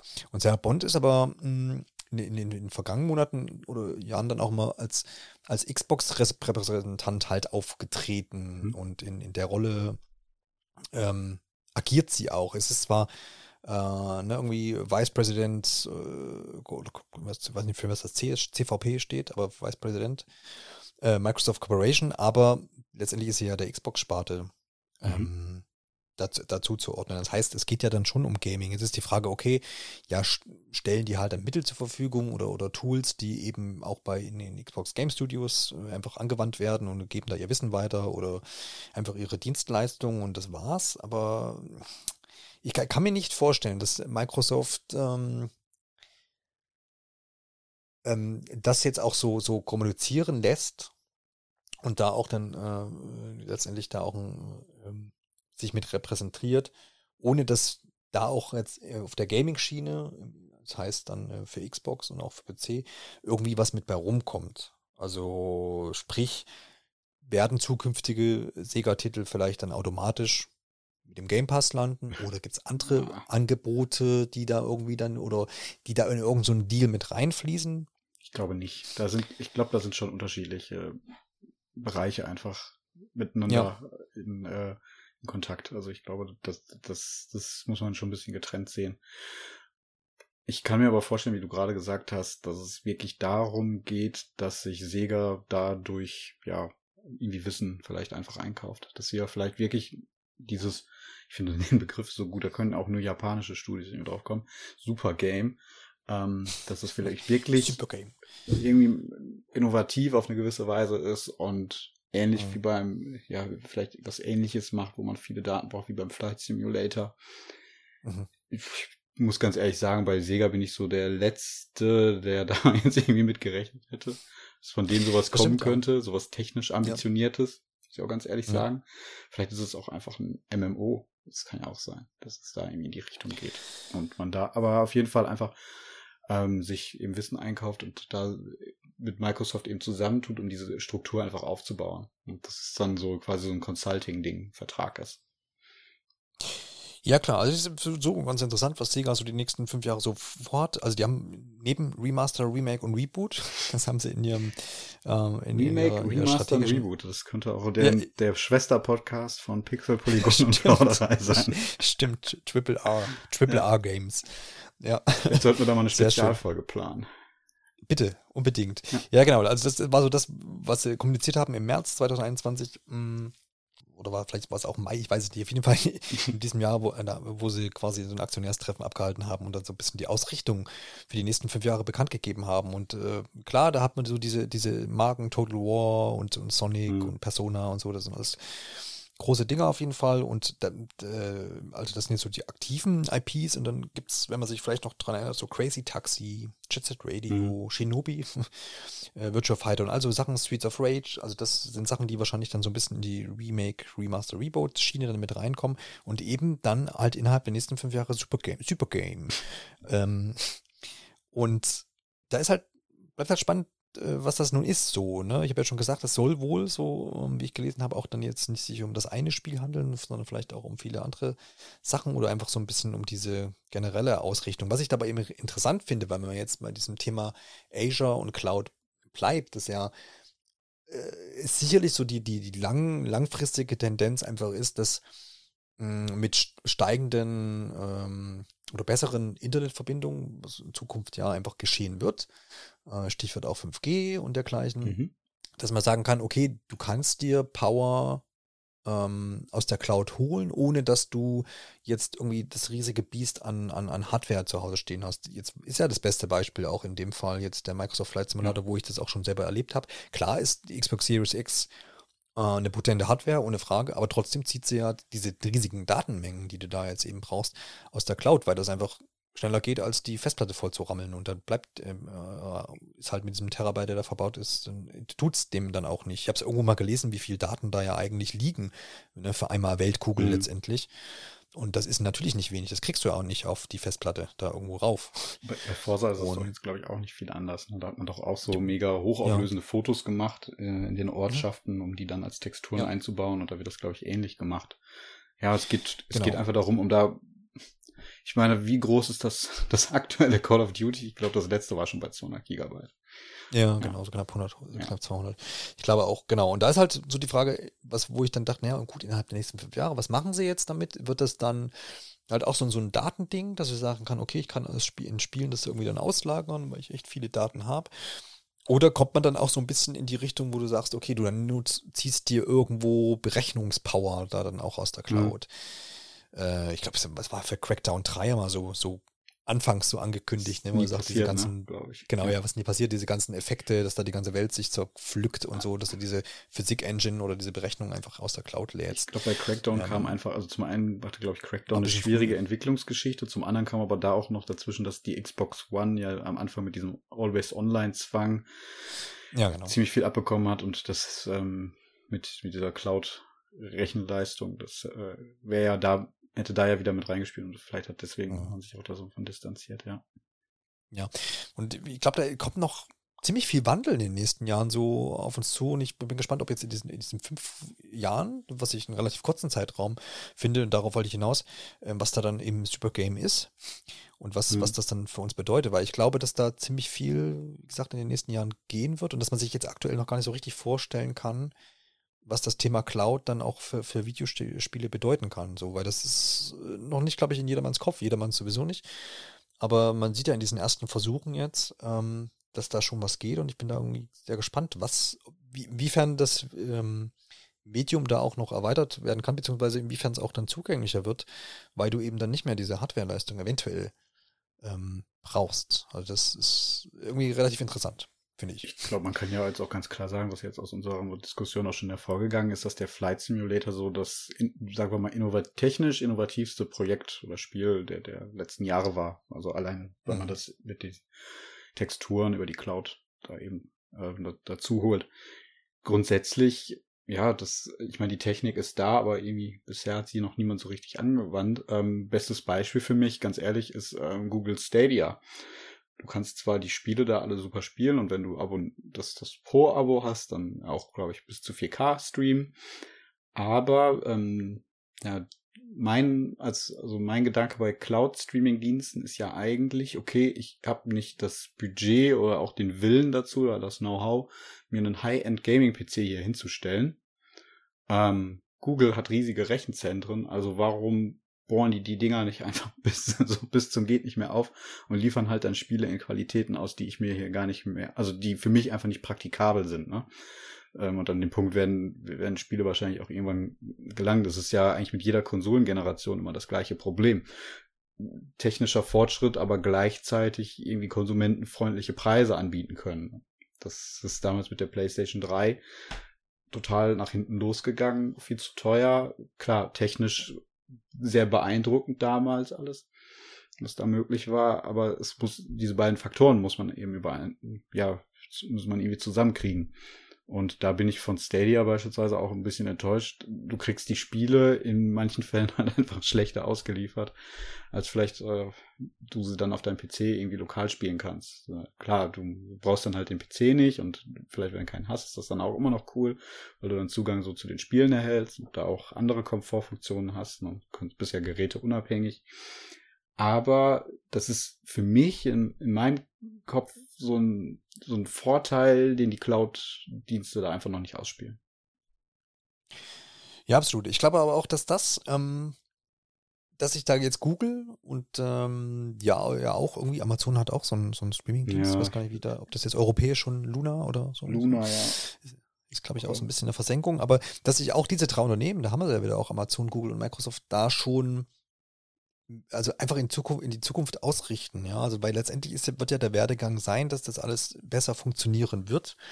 Und letztendlich wir vielleicht in, ich kann die Zeiträume schwer einschätzen, aber irgendwie 10, 20 Jahren eben diese besagte Hardware dann auch nicht mehr brauchen. Ähm, und das eben dann in, in, in den Rechenzentren alles für uns berechnet wird und wir dann die auch äh, schöne Bilder da dann am, am Bildschirm mhm. haben.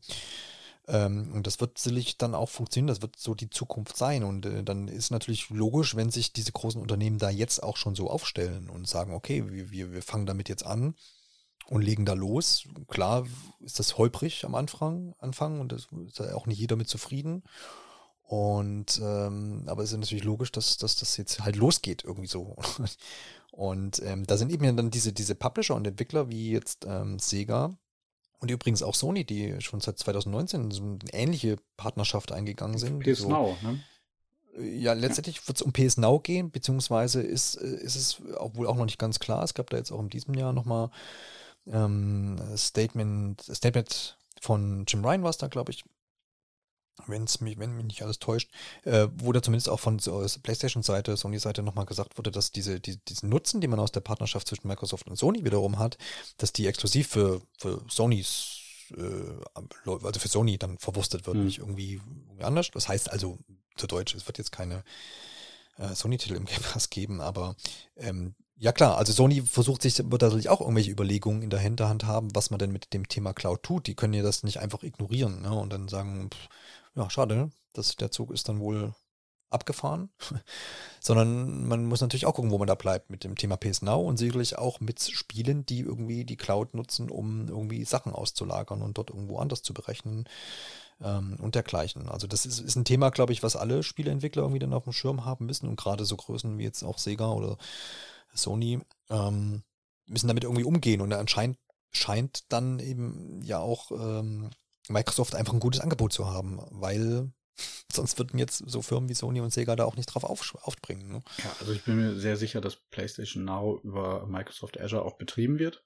Ähm, mhm. Sony hat, soweit ich jetzt weiß, keine eigenen großen globalen Rechenzentren. Ähm, dementsprechend macht es Sinn und da gibt es eigentlich nur drei große Anbieter.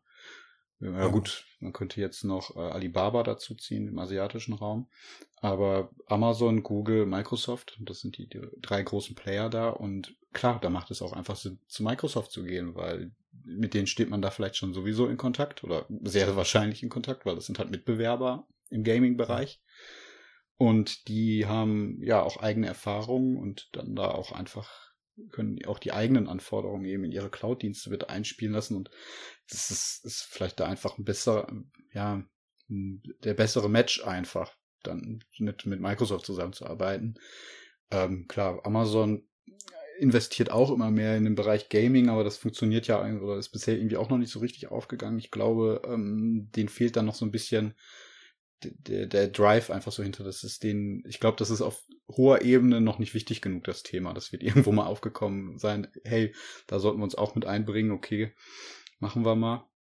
Hier gehört zwar Twitch, ähm, aber so wirklich mit eigenen ja, Produktionen. Wie bei Google auch. Hm? Ja. ja. Bisschen wie bei Google. Auch. Ja, genau. Und äh, bei Google, da spielen wahrscheinlich auch nochmal so andere Faktoren mit rein, eben mit ja. Stadia. Das, das wird äh, wahrscheinlich wie alles, was Google macht, auch nur die Daten werden auch noch in andere Dinge mit reinfließen. Also alleine dieses Predictive ähm, Input-System, einfach das, das die Google Cloud Server quasi in einer gewissen Wahrscheinlichkeit voraussagen kann, was du als nächstes tust im Spiel, um eben den Lag ähm, zu reduzieren. Also das sind, glaube ich, Infos, die beispielsweise mir vorstellen kann, für KIs auch in Autos oder sonst was genutzt werden. Ähm, aber nicht zu weit, ich will gar nicht zu weit abdriften. Ich glaube einfach, dass Microsoft da eine logische, logischer Partner einfach ist, weil sie mit der Xbox-Sparte einfach sehr ähm, verwurzelt sind in der Industrie. Ja. Absolut. Also die ganze Thematik Cloud und dergleichen bleibt sehr spannend. Ich glaube, was man abschließend sagen kann, dass jetzt eben, was auch ich eingangs angeschnitten habe bei dem, bei dem Themenblock, ähm, dass man hier auf jeden Fall natürlich nicht zu viel rein interpretieren sollte in Sachen irgendwie, äh, ne, Sega wird gekauft und äh, alle Sega-Spiele im Game Pass, auch wenn ich das vor ein paar Minuten selbst noch gesagt habe. Aber ähm, davon kann man jetzt einfach, glaube ich, nicht ausgehen und es ist tatsächlich eher so eine geschäftliche innovationsmäßige, zukunftsträchtige mhm. Entscheidung, die man jetzt hier an den Tag liegt. Und ob dann natürlich dann der ein oder andere Deal irgendwie für das nächste Yakuza oder was auch immer irgendwo noch mit drinsteckt oder dann irgendwo da noch, äh, keine Ahnung, beim gemeinsamen Brunch entschieden wird, das kann man nie irgendwie ausschließen und äh, kann man aber auch nicht von ausgehen gleichermaßen. Dementsprechend muss man da dann schauen und äh, spätestens bei der nächsten, beim nächsten Studiokauf werden wir uns dann einfach widersprechen und dann sind wir vielleicht auch ein bisschen schlauer und äh, vielleicht auch in ein paar Monaten oder Jahren dann auch schlauer, was Supergame angeht. Da bin ich wirklich gespannt. Das ist echt eine schönes, schöne Wortschöpfung, absolut, ja. Drittes Thema hier auf unserer Tagesordnung ist ähm, ja eigentlich ein relativ unspektakuläres Thema, aber ich habe gedacht, es wäre vielleicht mal ein schöner Zeitpunkt, um darüber zu sprechen, weil das haben wir noch nicht gemacht. Und zwar ähm, hat sich Sony anscheinend so ein PlayStation PC-Label gesichert und das ist, glaube ich, bei Steam irgendwo aufgetaucht. Das heißt, äh, die Spiele, die dann dort schon für Steam erhältlich sind auf dem PC, äh, sind, haben so ein eigenes Label, PlayStation PC, PlayStation PC. Das heißt, es ist so gebrandet, einfach, äh, dass man dann nochmal so, so eine Art ja, Branding einfach hat, so, so ein Label für diese Spiele, die dort auf PC vorhanden sind. Und das sind ja mittlerweile schon eine Handvoll, soweit ich das jetzt da im Überblick habe. Alexander, hast du da so noch? Wir haben auf jeden Fall äh, Horizon Zero Dawn. Ne? Ja, God of War kommt ja auch noch. Genau. Soweit ich weiß. Ähm, Days, Days Gone. Ghost, Ghost of Tsushima, oder? Gibt, schon ein paar Spiele, genau. Und äh, was war, was einfach so der, für mich dann der Punkt war, okay, wir, wir haben ja so ein bisschen auch so eine Kennzeichnung jetzt durch dieses Label und ähm, da mal drüber zu sprechen, was, was, was, was du denn so denkst oder was wir vielleicht auch denken, ähm, wie Sony da so vorgehen würde. Letztes Mal ehrlich gesagt, zum, vor so zwei Jahren, vielleicht würde ich weiter gar nicht zurückgehen, äh, hätte man davon aus oder wäre man davon ausgegangen, dass Sony niemals ähm, PlayStation-Spiele irgendwo anders veröffentlicht. Ähm, wenn man jetzt da parallel mal so Microsoft mit anguckt, ähm, die haben das ja schon eine ganze Weile ein bisschen gestalten das da offener und fahren damit, glaube ich, auch ganz gut. Das heißt, zum einen haben wir ja dieses äh, Game Pass für PC, das heißt, da, da kommen eben dann auch die Game Pass-Spiele und die Microsoft Studio-Spiele da dann auch mit äh, natürlich rein, aber gleichzeitig, was man da ja auch mal mit sagen muss, was mich auch immer jedes Mal wieder so ein bisschen überrascht, aber es ist so, äh, dass die Spiele auch bei Steam zum Beispiel veröffentlicht werden. Also jetzt demnächst Halo äh, Infinite oder auch Forza Horizon 5, die erscheinen auch mit auf Steam. Das heißt, die machen das da gar nicht exklusiv an ihre, ihre mhm. Xbox-Label so fest, sondern die sind da relativ offen und fahren damit anscheinend auch ganz gut, weil natürlich du über Steam dann ja natürlich auch nochmal Geld einnimmst und das glaube ich auch nicht wenig. Ich glaube jetzt auch zuletzt Age of Empires 4, ähm, was ja jetzt auch kürzlich erschienen ist, das ist auch gerade, geht ja gut durch die Decke, auch bei Steam. Ähm, dementsprechend sind die da PC-mäßig voll breit aufgestellt. Mhm. Und um zurück zu Sony zu kommen, um, da, da, ist man ja noch ein bisschen zaghafter. Aber ich finde es prinzipiell immer schön, dass man das so ein bisschen macht. Aber aktuell hat es natürlich so ein bisschen den, ähm, den Eindruck, dass jetzt viele Sachen einfach später kommen. So, ne? Jetzt Days Gone ist jetzt auch kein frisches Spiel mehr. Ähm, man muss dann gucken, wie es nächstes Jahr aussieht mit ähm, dem, dem neuen God of War. Wie, wie, wie, wie da die Zeiträume sind. Ich glaube, man hatte das auch schon, hat das auch schon angekündigt für den PC. Aber ob das dann zeitgleich erscheint, das würde ich wahrscheinlich mal noch in Frage stellen. Ähm, da finde ich spannend, wie, wie, wie Sony sich dann da jetzt aufstellen wird. Meinst du, dass dieses PlayStation PC Label ist ein Anzeichen dafür, dass man noch offensiver damit umgehen wird? Oder denkst du, man bleibt so ein bisschen auf der Schiene so, ja, wir liefern es dann mal nach, wenn, wenn das auf, auf PlayStation dann eigentlich schon alter Hut ist? Ich gehe stark davon aus, dass das ein strategischer Schritt ist, ähm, Einfach vielleicht auch, um das intern irgendwie besser handhaben zu können. Vielleicht wird damit dann auch ein, eine eigene Sparte aufgemacht, die das eben managen kann. Ähm, vielleicht wird das irgendwie dann ausgelagert da eben zu diesem Label. Vielleicht checkt er auch einfach mehr hinter als einfach nur dieser Sticker auf dem Cover oder so. Ähm, beziehungsweise ist ja sowieso nur, ich meine, am PC kauft keiner mehr Spiele irgendwie im Laden. Das ist sowieso alles rein digital. Also es ist wirklich nur auf dem, auf dem Cover dann irgendwie im digitalen Store dann irgendwie so eine Kennzeichnung. Also ich denke, da wird schon ein bisschen mehr hinterstecken. Ähm, und das ist einfach wahrscheinlich da ein logischer Schritt. Ich fand es gerade ganz spannend, dass du nochmal den Aspekt angebracht hast, ob Sony da wo zukünftig die Spiele gleichzeitig für beide Plattformen veröffentlicht wird. Da glaube ich auch nicht so richtig dran. Ähm, Sony hat einfach ein Interesse daran, die Spiele auf den eigenen Plattformen erstmal in erster Linie zu veröffentlichen und da werden wahrscheinlich auch keine Ressourcen dann bei der Entwicklung dafür abgezogen, das dann für den PC schon vorzubereiten. Ich kann mir eher vorstellen, dass man bei den Engines, die verwendet werden, ähm, mehr darauf achtet, dass es einfacher ist, irgendwie für den PC zu veröffentlichen. Wobei, da kann ich jetzt auch, da, da, das ist jetzt wieder ganz gefährliches Halbwissen, da ist auch immer so die Frage, wie wird das Spiel eigentlich entwickelt? Ist da die PlayStation schon so, also wird auf der direkt auf so einer PlayStation entwickelt und getestet oder ist es nicht sowieso am Anfang auf alles auf dem PC? Und davon kann man eher ausgehen, dass der Aufwand dann da gar nicht so groß ist.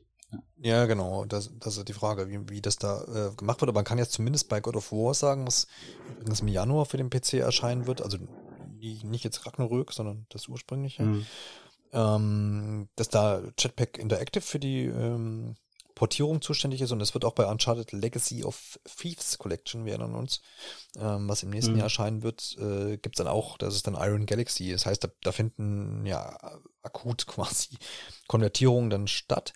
Die Frage ist, wie es jetzt bei zukünftigen Titeln ist. Das sind ja jetzt beides Spiele, die schon für PlayStation erschienen sind und jetzt eben geportet werden. Wobei man da jetzt natürlich, das ist zumindest interessant, dass die Legacy of Thieves Collection ähm, wahrscheinlich einigermaßen gleichzeitig erscheint, weil das auch für Early ähm, 20, 22 ähm, hier für den PC mit angekündigt ist. Und ich meine, das wird ja wohl dann bei PlayStation 5 auch so sein. Aber gleichermaßen sind das natürlich Alte Spiele, ne? Remakes, ja, genau. genau. Also so ein, so ein, so ein, so ein, was ist denn das? Ja genau, Ragnarök wäre das nächste. Oder auch dann äh, Horizon, ja. Forbidden West, genau. Das, das glaube ich da ja auch nicht, dass das dann großzeitgleich erscheinen wird, ja.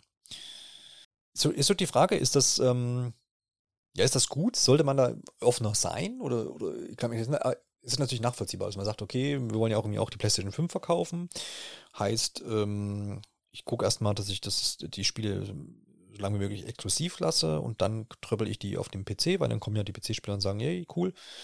Ähm, ist natürlich eine Strategie, die nachvollziehbar ist, womit ja auch, wenn man jetzt sieht, der PC-Spieler, wenn der jetzt sagt, okay, ich spiele jetzt mal die Sachen hier, Days Gone, God of War, diese Uncharted Collection, was natürlich dann auch locken kann, sage, hey, cool, das sind ja schon krasse Sachen so, dann kaufe ich mir vielleicht auch eine, eine Playstation, weil, das habe ich jetzt die Tage auch gelesen, das, ich glaube, es waren 8% oder sowas der PC-Spieler, ich glaube, das war in den USA, aber halt eine relativ geringe Anzahl, die da bemessen wurde, die ähm, neben ihrem PC auch noch eine Playstation besitzen. Mhm.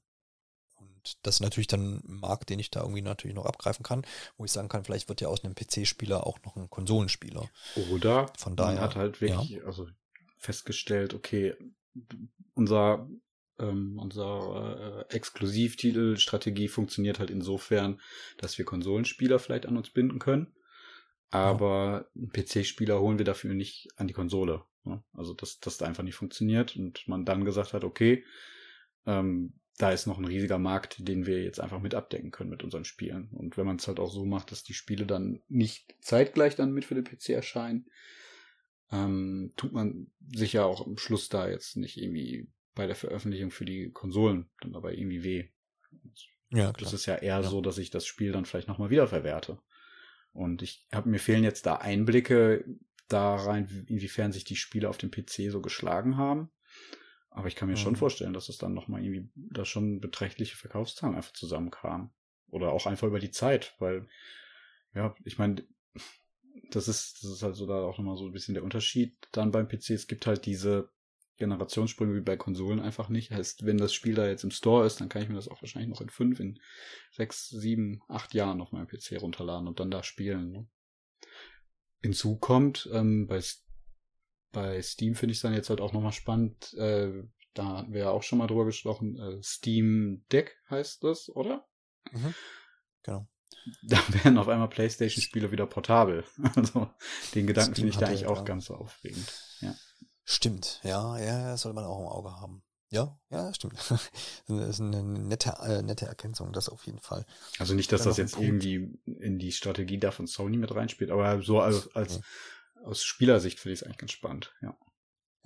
Ja, ja, das, das absolut.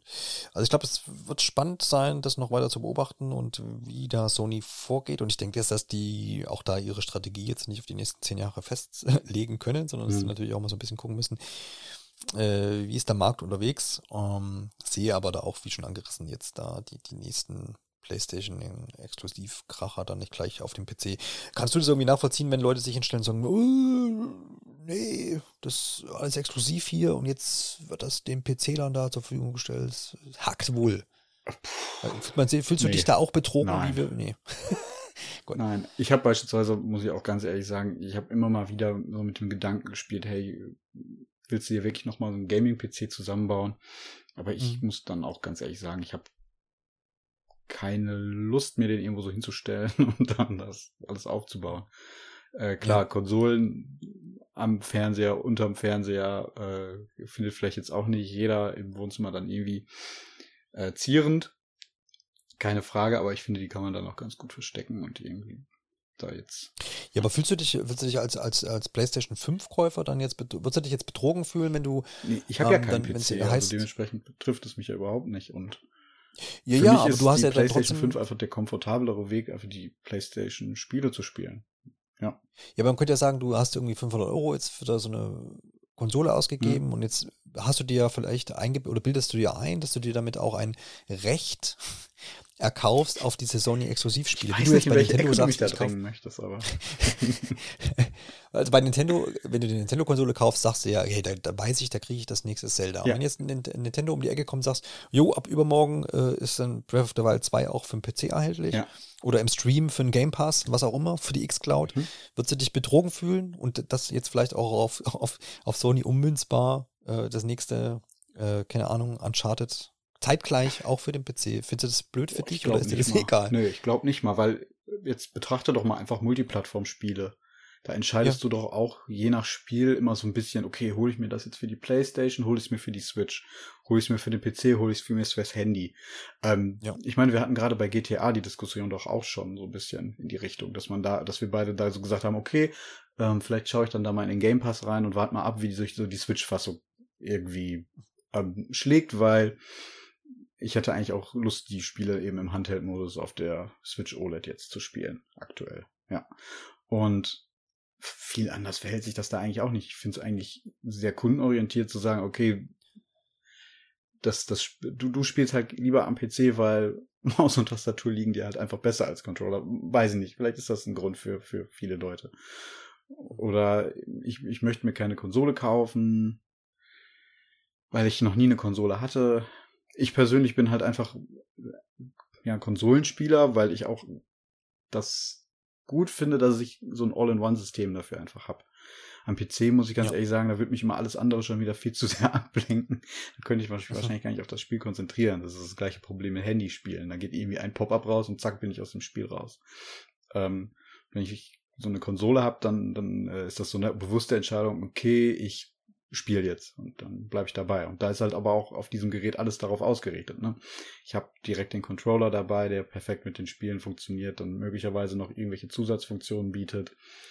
Ähm, jetzt bei der PlayStation 5, die, Architekt die Architektur der ganzen Konsole ist halt darauf aus, äh, ja, ausgelegt, dass ich überhaupt keine Ladezeiten mehr irgendwie wahrnehmen soll das, das funktioniert halt alles wunderbar zusammen. Und, ähm, man entscheidet sich dann ja halt auch irgendwie so für so ein gesamtes Ökosystem. Das funktioniert ja, ja auch gerade bei, bei Xbox. Das ist ja da, da einfach auch die Strategie. Ich habe letztens mal so ein bisschen in Windows 11 reingeschielt. Ähm, und da ist ja die ganze Xbox-Integration auch nochmal ein bisschen vorangetrieben worden. Also da gibt's auch neue Apps, die dann auch sich mit der Konsole irgendwie verbinden. Und ähm, das ist halt auch da so eine, einfach so eine Entscheidung, wo ich es halt lieber spielen möchte. Und vielleicht ist es halt auch einfach, ich bin halt viel unterwegs, kann keine Konsole mitnehmen. Ähm, die Switch bietet mir nicht die Spiele an, also kaufe ich mir halt einen Stadia-Controller und spiele dann halt auf meinem Laptop. Ich brauche nur einen Chrome-Browser und dann funktioniert das. Und dann kann man halt auch im Hotel spielen. Sowas wie Far Cry 6, was jetzt gerade rausgekommen ist. Oder, keine Ahnung. Ja, also das ist Ne? Ich, ich finde es gut, einfach am, also ich bin da so komplett ähm, im Endeffekt offen. Jede Plattform bietet so eigene Vorteile und ähm, mhm. wichtig ist, glaube ich, einfach nur, dass die sich alle noch mm, genug voneinander unterscheiden und Alleinstellungsmerkmale haben, weil sonst wird sich wahrscheinlich über kurz oder lang dann irgendwann mal ergeben, dass da vielleicht der ein oder andere einfach verdrängt wird wenn die sich nicht mehr zu sehr voneinander abgrenzen können. Ja, ja. Also zusammengefasst, du, du, du hast kein Problem mit deiner Ehre. wenn, wenn, wenn Exklusivtitel irgendwie dann auf, auf anderen Plattformen mit erscheinen. Und du hast ja auch schon gesagt, letztendlich ist ja das, was das, was, was Microsoft da so ein bisschen jetzt auch vorlebt. Ähm, es gibt ja keine, letztendlich keine ähm, Xbox-Konsolen-Exklusivspiele mehr, die jetzt von Xbox Game Studios irgendwie mhm. gemacht werden, sondern die erscheinen auch mit, mit für den PC und das wird auch in Zukunft eben so sein, dank Game Pass für den PC mal mindestens und wie das dann immer bei Steam ist, dass plötzlich Microsoft sich dann noch ähm, ähm, offen halten, ob das dann immer auch für Steam entscheidet oder für welchen, welchen Store, der, der da jetzt gerade auch dann heiß ist. Ähm, das können sie sich natürlich dann noch offen halten. Klar, ich glaube, was du jetzt auch ein bisschen rausstellen wolltest, dass das zum einen egal ist, wenn Exklusivtitel auch Multiplattform irgendwie erscheinen oder auf, auf dem PC in dem Fall. Aber natürlich eine Frage ist einfach, äh, das, das, wie will ich es denn spielen? Wenn ich habe, habe ich Bock irgendwie auf Stream und auf Cloud Gaming habe ich Bock auf einen PC und ein krasses Setup irgendwie oder auf irgendwelche Widescreens und, und was auch immer, was da alles möglich ist. Oder habe ich Bock auf so, so ein geschlossenes System, wo ich dann weiß, äh, funktioniert, äh, Kabel rein, mhm. zwei Kabel Und äh, dann geht's los so, ne? Plus vielleicht noch das Controller-Erlebnis jetzt bei der PlayStation 5. Und das, äh, das ist doch das, was ich hören wollte, Mensch. Jetzt macht doch nicht so kompliziert. nee, es, du es hast war einfach nur. Es, kommt, getrieben. ja, ja, ja, genau, wollte ich ja auch so ein bisschen. Es, es ist nur so, dass das immer wieder ein bisschen aufkommt, wenn, wenn Sony da jetzt irgendwie mal den ein oder anderen Titel veröffentlicht, dass ganz schnell in Kommentarspalten halt dann Ja. da irgendwie ge gemeckert wird. So, Das ist, ey, ne, das sind noch so die, die ja, ja, weiß ich nicht, das ist, ja, wie hieß das, Das- das- Console Wars früher. Das, ja, Konsumos, genau. diese toxischen Fans, die gibt's halt irgendwie immer noch überall, ja. Aber ich denke auch, dass sich das in, in Zukunft dann einfach alles so ein bisschen öffnen wird. Die, die, letzte Passion, die dann wahrscheinlich noch fallen muss, ist Nintendo. Ja, aber ähm, das wird, glaube ich, auch nicht passieren. Also es war ja Nee, schon, das ne, also alleine die Apps, die sie rausgebracht haben, das war ja schon. Da mussten sie da, also da wurde ja viel Druck von den Investoren auch einfach ausgeübt, ja. dass sie sich dahin Ja, auch das- geöffnet haben. Und Ja. so richtig aufgegangen ist es ja auch nicht. Ja, aber auch das, das, das ist eine Sache, die passiert ist und ja, so mal zukünftig gedacht. Und wir hatten auch heute das Thema schon Cloud. Das ist auch eine Sache wahrscheinlich, wo sich Nintendo irgendwann mal nicht mehr verschließen kann. Also sie werden sicherlich, deswegen sage ich letzte Passion, sie werden das schon noch ein paar Jahre so treiben, wie sie es treiben. Mhm. aber ich vermute mal, dass irgendwann auch Nintendo sich in, den in Sachen andere Plattformen äh, öffnen muss, beziehungsweise dass, dass das Thema Gaming wahrscheinlich irgendwann mal in, in den vielen Jahren so verändert ist, dass es eben dieses Dedicated Hardware eben dann vielleicht nicht mehr gibt. Vielleicht werden Ähm. sie auch immer noch von Apple gekauft. Das hält sich auch seit Jahren. Ja, vielleicht auch das. Mhm. Aber die haben doch auch schon, war das nicht auch so, dass sie Microsoft ausgelacht haben? Aber hat nicht Microsoft das auch schon versucht? Ja, stimmt. Oder war das was die Ja, ne? mit der Xbox-Sparte angefangen haben, da wurde das zumindest Ja, auch mal genau. geprüft, ja. Genau, und dann gab es irgendwie, ich glaube, gab es einen Bericht, dass Nintendo, glaube ich, herzhaft gelacht hätte. Aber gut, ähm, das soll es gewesen sein mit unserem ähm, großen Themenblock und deswegen gehen wir jetzt zu den Sachen, die wir so im Monat Oktober gespielt haben. Und das sind so ein paar Sachen gewesen und äh, du hast ja gerade schon angeschnitten, deswegen steige ich da auch gleich mit ein, weil ich da auch einen Blick mit reingeworfen habe, Mhm. nämlich auf äh, Far Cry 6 und du hast das ja, so wie du es jetzt, wie ich das ja rausgehört habe, ähm, auf Google Stadia gespielt. Mhm. Ich in meinem Fall auf der Xbox Series X. Und äh, weiß aber da gleich äh, darauf hin, dass äh, ich da eigentlich noch eine, eine eigene Folge plane, denn nämlich äh, Frederik bei uns aus dem Team hat es oder spielt das derzeit noch auf der auf der Playstation. Ähm, und dementsprechend äh, werde ich da, äh, wenn das zustande kommt, dann an der Stelle da nochmal vertieft drüber sprechen wollen. Aber lass uns trotzdem mal über so über die ersten Eindrücke sprechen und äh, auch wie es denn dazu kam, weil also ja, bei dir weiß ich ja, du hast dir jetzt im, im Sommer, glaube ich, war es äh, Far Cry 5 mal noch irgendwie geschnappt, weil du gesagt hattest, du hast Bock auf Open World und ein bisschen ballern. Und das kriegt man ja bei Far Cry 5 auf jeden Fall. Äh, warst du jetzt noch nicht satt nach Far Cry 5? Oder war es jetzt das Setting, was dir, wo du gesagt hast, hey, jetzt auch cool, irgendwie Far Cry 6, äh, habe ich jetzt auch Bock drauf. Äh, wie kam es jetzt dazu, dass du jetzt das auch noch mitgenommen hast? Ähm, ja, genau. So, so im weitesten Sinne. Far Cry 5 hatte ich schon vorher irgendwie mal gekauft und dann habe ich das aber erst irgendwie diesen Sommer irgendwie wieder so rausgekramt und dann auch tatsächlich zu Ende gespielt. Wenn man da wirklich gut den Kopf bei abschalten konnte. Äh, ist jetzt nichts, was, was ich jetzt irgendwie auf meine All-Time-Liste der besten Spiele setzen würde, aber es macht halt einfach Spaß, durch diese, ja, Open World dazu ziehen und so ein bisschen Sandbox-artig einfach irgend, irgendwas anzustellen. Und im Zweifelsfall fährt man halt einfach nur mit einem Motorrad da durch die Pampa und ballert ein bisschen rum und lässt Sachen explodieren. Und genau, das ist so für mich Far Cry. Was ähm, genauso einfach auch ein GTA einfach total für mich ist. Einfach wirklich nur durch die Welt heizen und gucken, was passiert. Und, Ja. und wenn die Missionen dann einigermaßen stimmig sind, dann, dann reicht mir das auch. Und ja, Far Cry 6 fand ich von den Trailern her auch alles recht ansprechend. Ähm, schlussendlich bin ich da aber auch mit wirklich keinen Erwartungen so reingegangen. Einfach aus den gerade genannten Gründen. Was mich noch so ein bisschen gelockt hat, ist ähm, ja Hauptdarsteller des Spiels oder Gegenspieler verkörpert von ähm, Breaking Bad Darsteller Giancarlo Esposito. Ähm, das ist da der Gus Fring gewesen.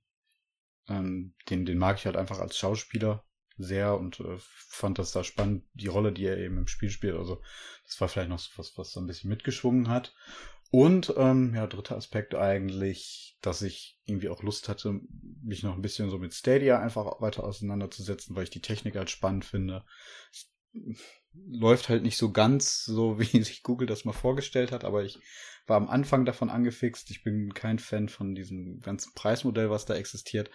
Aber da hat sich das jetzt halt einfach ergeben, ähm, dass, dass ich das. Aber was meinst du, was meinst du, sorry, äh, mit ähm, läuft nicht so, wie sie sich vorgestellt haben? Meinst du jetzt einfach aus Business-Sicht ja, äh, erfolgreich ja, also also aus technischer? Genau, nee, aus, aus Business-Sicht. Technisch kann ich, kann ich gleich nochmal drauf vielleicht. Ja, wobei es funktioniert ja. einfach bei mir, muss ich ganz ehrlich sagen. Ich hatte keine Probleme mit bisher.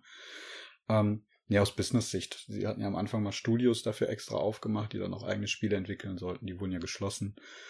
Ähm, deswegen hatte man ja schon gedacht, oh, oh, nicht, dass das abgestellt wird. Ähm, jetzt gerade ist aber so aufgetaucht, dass sie wieder wo viele Leute einstellen wollen. Es ist so ein Auf und Ab eben wieder in der Community, aber ich bin da so ein bisschen drin lese da immer mal mit. Und ich finde es halt eigentlich, ich finde das Konzept gut und ich finde es spannend und ich finde es technisch halt auch einfach spannend und deswegen wollte ich mich da einfach noch mal ein bisschen mit weiter auseinandersetzen und einfach auch mal ein aktuelles Spiel spielen, weil jetzt irgendwie so eine alte Möhre dann da auf Stadia dann, um das mal wirklich auszutesten und zu probieren, fand ich dann auch irgendwie nicht reizvoll. Dann lieber irgendwie was Aktuelles, wo ich dann dranbleibe. Und weil es da gerade noch so eine Aktion gab, wo einem wieder äh, die Stadia Premier Edition hinterhergeworfen wurde, habe ich dann halt Far Cry 6 gekauft auf Stadia zum Vollpreis. Genau. Heißt, ich habe jetzt auch hier tatsächlich noch eine zweite, zweiten Stadia Controller so, liegen sagen, plus Chromecast. Hast schon, oder? Ja, ja. Okay. genau. Also das ist, hat er vielleicht auch nochmal so mit reingespielt. Wo ich dann gedacht habe, okay, im Zweifelsfall verkaufst du den halt oder du installierst den halt vielleicht noch äh, sonst wo oder kannst den halt mitnehmen. Oder wie auch immer. Muss ich mir noch überlegen. Äh, ist mittlerweile aber auch angekommen, aber ich hatte zumindest das Gefühl, okay, du kaufst jetzt hier das Spiel und kriegst das halt noch on top. Why not? Ja, klar. Ja, ja. Ähm, genau. Aber jetzt zum Spiel vielleicht selber. Ähm, ey, schwierig zu sagen. Also es hat mich jetzt wirklich nicht, nicht von den Socken gehauen. Ich mag das Setting, glaube ich. Ähm, ich mag auch diese Kleinigkeiten, die es da gibt, die jetzt so ein bisschen neu sind. Das sind diese Spezialwaffen, die man so ja, an so einem Crafting-Tisch erstellen kann. Die sind auch so ein bisschen abgedrehter. Ähm, es sind halt so ich weiß nicht, da gibt es irgendwie so einen Raketenrucksack, der schießt dann irgendwie wild Raketen um, um einen herum. Das sind so Spezialfähigkeiten im Endeffekt. Das finde ich ganz cool.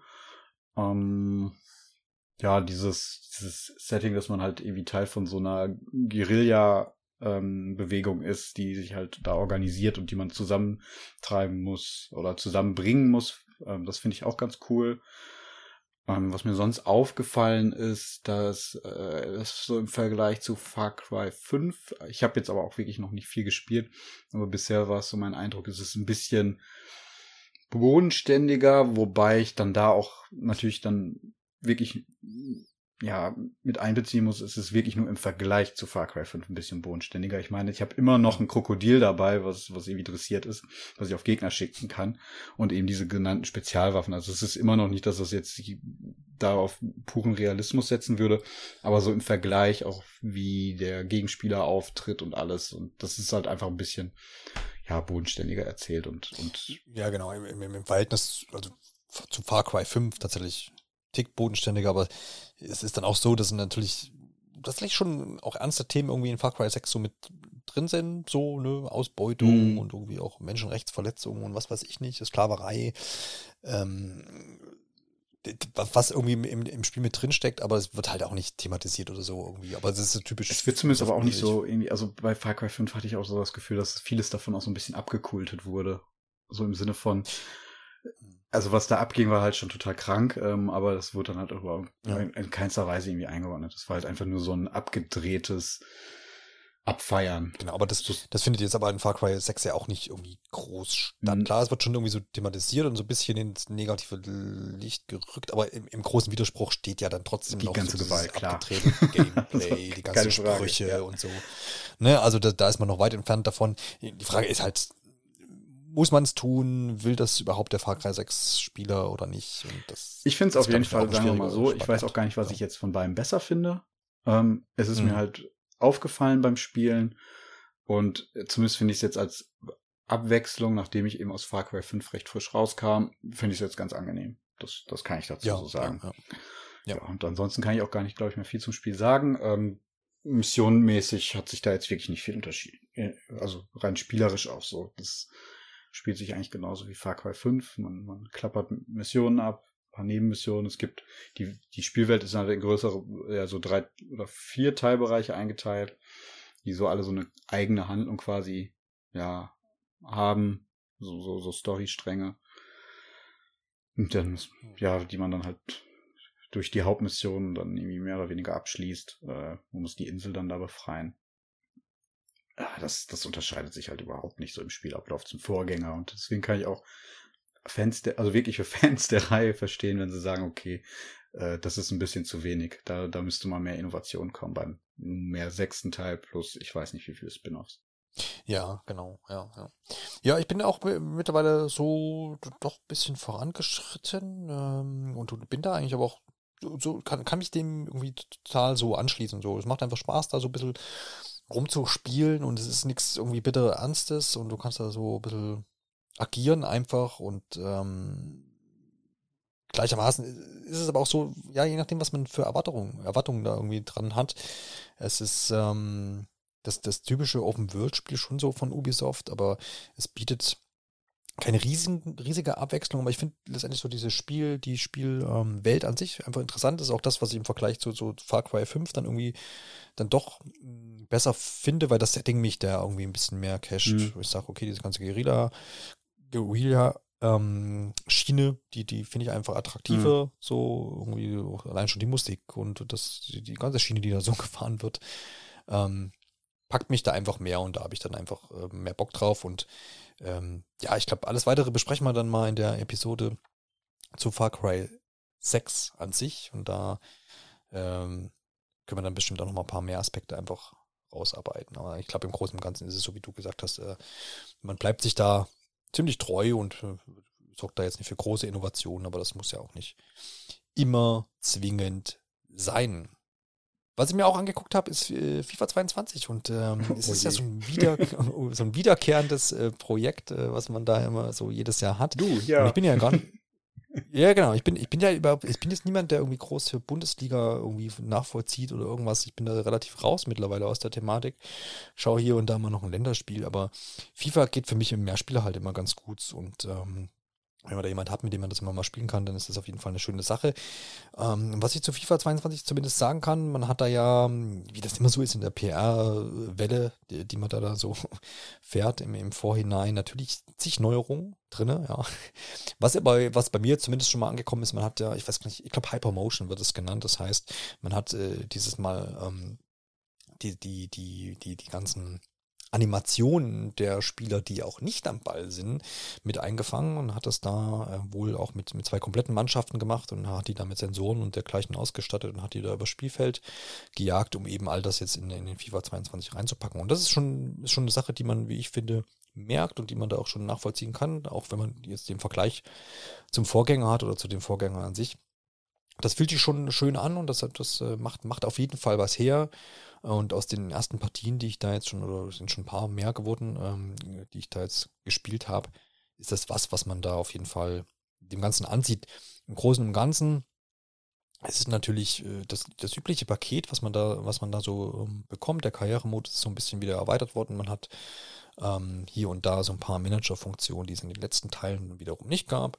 Ähm, Volta-Modus ist wieder mit an Bord, das ist dieser Straßenfootball oder Straßenfußball-Modus ähm, die man hier dann auch wieder machen kann. Und was mich richtig positiv überrascht hatte, was, was, ich, was ich irgendwie cool fand, ähm, war der Einstieg in das Spiel. Und das habe ich bei FIFA irgendwie nie erwartet, deswegen hat mich so überrascht. Der ist, ist eigentlich nicht riesig innovativ, aber für FIFA und für den Spieleinstieg fand ich es irgendwie, hat mich das total amüsiert, weil normalerweise hast du, also vor Jahren hast du immer, wenn du in FIFA reingekommen bist, hast du, was sie dann irgendwann mal angefangen haben, äh, ist, dass du dann so ein Spiel, wirst du in so ein Spiel reingeworfen oder sowas, mhm. oder in die letzten 20 Minuten oder so von so einem Spiel, ne? Und dann musst du irgendwie, erklären sie dir da quasi, wie es geht und dann machst du das und dann, dann bist du im Menü so ungefähr.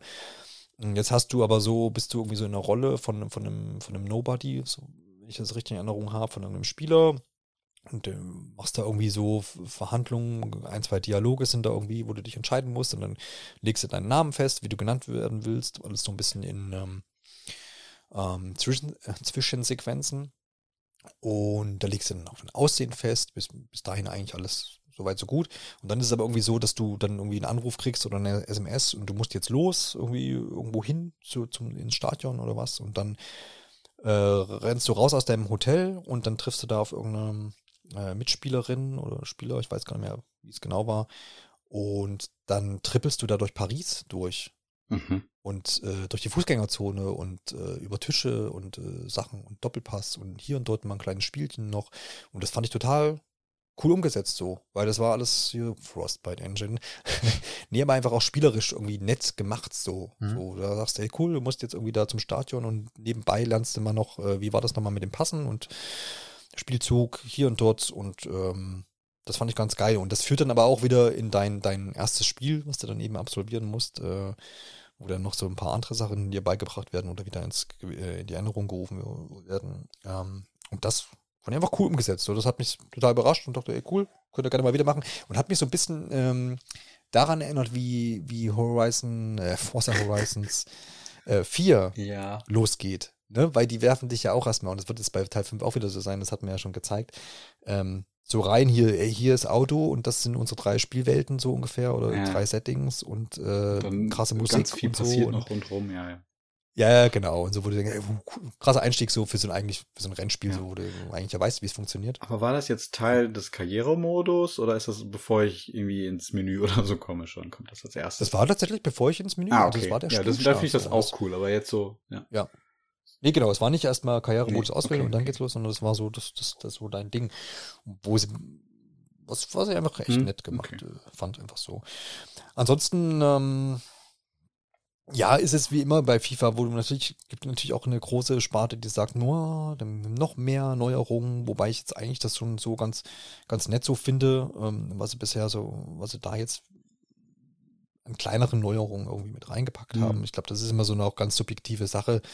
Äh, man muss ja auch da immer sagen, bei so wiederkehrenden Spielereien, dass man ähm, da gucken muss, ja, was geht denn, was geht denn jetzt halt auch noch? Und du hast immer die einen, die sagen, ach, das ist mir jetzt dieses Jahr wieder ein bisschen zu langsam, könnte mal wieder schneller, dann wird es auch wieder ein bisschen gepatcht und ähm, ja, hier und da einfach äh, teilweise auch einfach subjektiv, wie das dann, wie das dann da so ist. Letztendlich ist es immer noch ein gutes Fußballspiel, das kann man dem überhaupt nicht ab, ab, abrechnen. Und sie haben jetzt da auch, ähm, soweit ich das jetzt mitbekommen habe, auch keine größeren Fauxpas irgendwie so mit eingebaut, wo man sagt, ja, hier wird nochmal irgendwie extra die Hand aufgehalten Mhm. für irgendeinen Spielmodus oder Nicht was mehr auch als immer. sonst. Ja, genau, oder, richtig. Und man hat jetzt auch irgendwie nichts Wesentliches Ja. vergeigt. Ähm, und das, das, ist, das ist ja auch schon mal gut. Ja. Von daher weiterhin gutes Fußballspiel und man hat ja natürlich auch äh, keine große Auswahl mehr. Also, Mhm. ne, jetzt werden uns PS ist ja in der Form jetzt auch nicht mehr existent, sondern ist jetzt, glaube ich, E-Football. Ähm, aber es wird spannend sein, wie es mit FIFA weitergeht, weil da gab es ja auch noch jetzt in diesem Monat die Neuigkeit, dass äh, man da wohl auch überlegt, ob man diese Namensrechte, also an diesen, die- diese FIFA-Namensrechte, ob man die nicht irgendwie mal abtritt. Ähm, was nicht bedeutet, dass man zum Beispiel die ganzen Spielerlizenzen und Stadien und um Vereine nicht, Spieltitel, ne? nicht ablangt. Genau, es geht um den Spieltitel und, und, und dass das halt unter FIFA läuft, weil das kostet, glaube ich, eine Milliarde auf vier Jahre gerechnet oder sowas. Ja, mir äh, hab ich vorstellen. gelesen. Und das ist natürlich eine Sache, wo man dann als Entwickler mal vielleicht drüber nachdenkt, Ey, sich Warum das dann eigentlich? auch lohnt. Ne? Ja. Ja, genau. Und gerade wenn man jetzt die, die Konkurrenz jetzt mit PS da auch vielleicht auch nicht mehr äh, unbedingt Mhm. hat, kann das ja dann auch irgendwie, keine Ahnung, EA Football heißen. Ja. Nicht, dann dass Konami dann äh, darauf, darauf gelauert hat und sich dann die Rechte sichert exklusiv, Ja, sobald sie wieder FIFA. da sind. Ja. 23 von Konami. Ja, wir werden sehen, wie das, wie, wie das dann verläuft. Ja, genau. Aber ja, genau. Also das ist so das, was ich zu FIFA 22 sagen kann.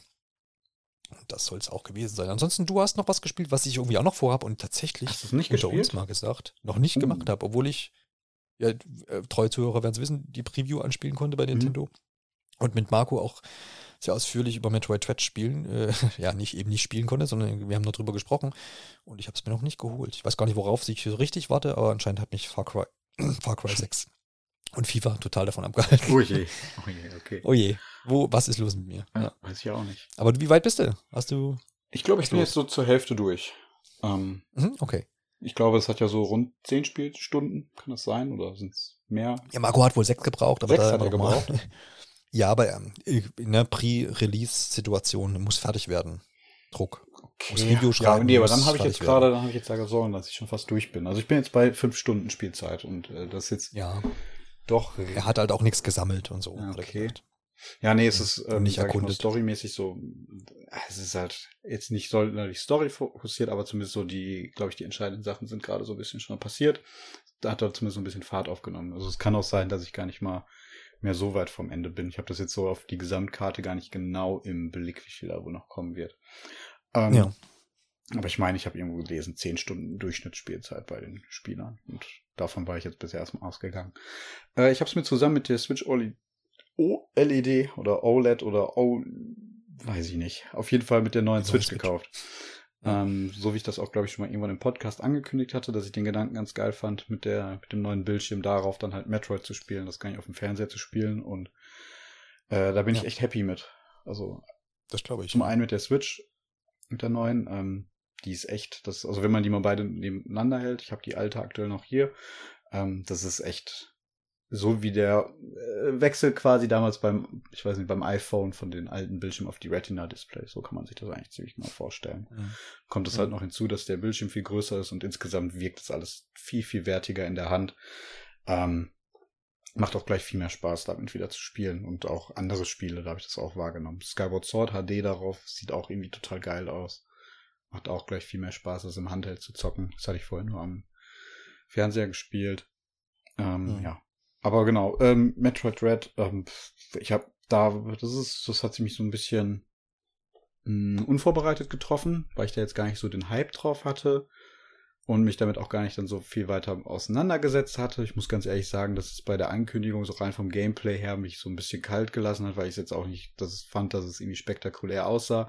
Aber das ist halt wirklich ein Spiel, was man so selber spielen muss, um dann zu merken, wie es so funktioniert, wie gut es funktioniert und wie gut es dann halt auch tatsächlich stellenweise einfach aussieht. So gerade die Zwischensequenzen finde ich total geil. Ja. Die sehen echt klasse aus. Das, das macht total Spaß. Und ähm, was mir auch total zusagt, ist so der Schwierigkeitsgrad so und ähm, das Maß, inwiefern der Spieler irgendwie an die Hand genommen wird. Beziehungsweise will ich gar nicht so sagen, weil ich fühle mich nicht an die Hand genommen, aber ich finde, es erschließt sich für mich alles in einem gesunden Maß, so dass ich nicht frustriert bin sondern die ganze Zeit weiß, okay, wenn ich jetzt das Gefühl habe, dass ich irgendwie festhänge, dann muss ich einfach mal auf der Karte gucken und vielleicht einfach mal da nochmal schauen oder da und dann weiß ich, dass ich irgendwie weiterkomme. Aber es ist nicht so, dass ich irgendwo wirklich das Gefühl habe, wirklich stecken zu bleiben. Ich weiß dann einfach, okay, ich muss jetzt einfach nochmal irgendwo was erkunden und dann geht das Spiel irgendwie weiter. Ähm, ich kann mir vorstellen, dass sich manche daran stören, dass man irgendwie nicht so einen richtigen roten Faden hat und eben nicht irgendwo was blinken hat auf der Karte und weiß, wo man jetzt als nächstes hin muss. Ähm, ich finde es aber total angenehm und das, das, das gehört halt auch einfach zum Genre dazu. Einfach, das ist so ein klassisches Metroid beziehungsweise Metroidvania, die funktionieren einfach nur mal so. Ähm, ja, und ähm, also, ja, ich hatte es gerade schon gesagt, so in den Trailern, das, das hatte mich erst nicht so überzeugt, aber jetzt so, jetzt wo ich spiele, das sieht echt super aus. Das Spielgefühl ist echt klasse. Die Bosskämpfe sind ein wirkliches Highlight, muss ich auch ganz klar sagen. Das sind so besten Bosskämpfe, die ich, glaube ich, seit langem gespielt habe. Wo ich auch sagen muss, okay, ähm, da bin ich bei denen, die ich bisher hatte, schon mehrere Male gestorben. Also es war bestimmt so 10 bis 20 Mal, bis ich die Evi besiegt habe. Hatte ich, glaube ich, auch schon lange nicht mehr so, dass ich so viele Anläufe gebraucht habe. Ähm, oder mich auch dann mal bei, bei Bossgegnern über Ladezeiten dann geärgert habe, wenn man dann einfach nochmal neu laden musste. Das, das hatte ich auch schon lange nicht mehr, das Gefühl. Ähm, das sagt eigentlich da schon eine Menge aus. Aber wie gesagt, immer ein gesundes Mittelmaß, so dass, dass, dass ich nicht frustriert werde, aber zumindest noch so motiviert bin, auch dran zu bleiben. Und ich finde, man kann das in ganz guten kleinen Sessions spielen. So zwischen einer halben Stunde bis Stunde habe ich das bisher immer gespielt und das passt echt perfekt. Und dann im Handheld-Modus ist das also wirklich für mich ein perfektes Match einfach. Ja, mhm. genau. Ja, sehr gut. Ich habe ja auch schon zum, zum Marco in, in der Metroid Dread ähm, Episode gesagt, dass das auch mit den ähm, Bosskämpfen cool finde, dass sich das auch das Spiel durchzieht, weil ich hatte in dieser Preview-Version da den ersten Bosskampf machen mhm. können mhm. und da habe ich auch, äh, keine Ahnung, sieben, acht Versuche irgendwie gehabt und äh, das hat mich aber jedes Mal gereizt, war nicht so, wo ich sagte, ja, ich muss es halt jetzt machen, weil ich will ja in diesem Preview auch diesen Boss geschafft mhm. haben, sondern es war, ich war da auch motiviert, das zu tun. So, mhm. ich hätte natürlich auch sagen können, äh, nee, komm, äh, ich fahre jetzt mal. Mhm. Ähm, wollte es dann aber auch schon noch machen und äh, hätte mich geärgert, wenn dann die Zeit rum gewesen wäre, weil das war dann so, oder? Jetzt hast du nur noch eigentlich zehn Minuten Ja. und dann musst du mal gucken. Ähm, nee, war da sehr motiviert und das fand ich auch cool so. Das ist auch das, was, was man oft hört, was auch Marco gesagt hat und was du jetzt auch sagst, so, dass dieser Schwierigkeitsgrad schon, äh, schon knackig ist, so, gerade auch so für Nintendo-Verhältnisse. Ähm, und dass man aber auch äh, gleichzeitig motiviert ist, wenn man so weiß, ja, okay, du hast, bist ja eigentlich selber schuld, Ja. so, du äh, musst du diese Muster dieser Endgegner irgendwie auch auswendig lernen und wenn du das halt nicht perfekt machst, dann, dann scheiterst du halt. Aber das ist ja irgendwie auch ein netter Ansporn, wenn da so gut die Waage einfach gehalten wird. Und gleichermaßen das mit diesem an die Hand nehmen, was du auch erwähnt hast, ähm, dass das Spiel das nicht so offensichtlich macht, aber es ja dann doch macht, äh, durch so ein bisschen auch durch die Spielumgebung und sowas, wo sollst du denn jetzt hin? Und gibt es ja dann schon Ich glaube, verdeckte Hinweise. ja, ne? ich glaube, das ist einfach nur ein Zeichen von gutem Game Design, weil an die Hand nehmen ist Ja, eigentlich genau. wirklich der absolut falsche Begriff. Das ist mir da auch direkt Ja, bewusst ja, ja, geworden. Nee, es, es, es ist halt einfach, ja, gutes Game Design, kann man nicht anders sagen.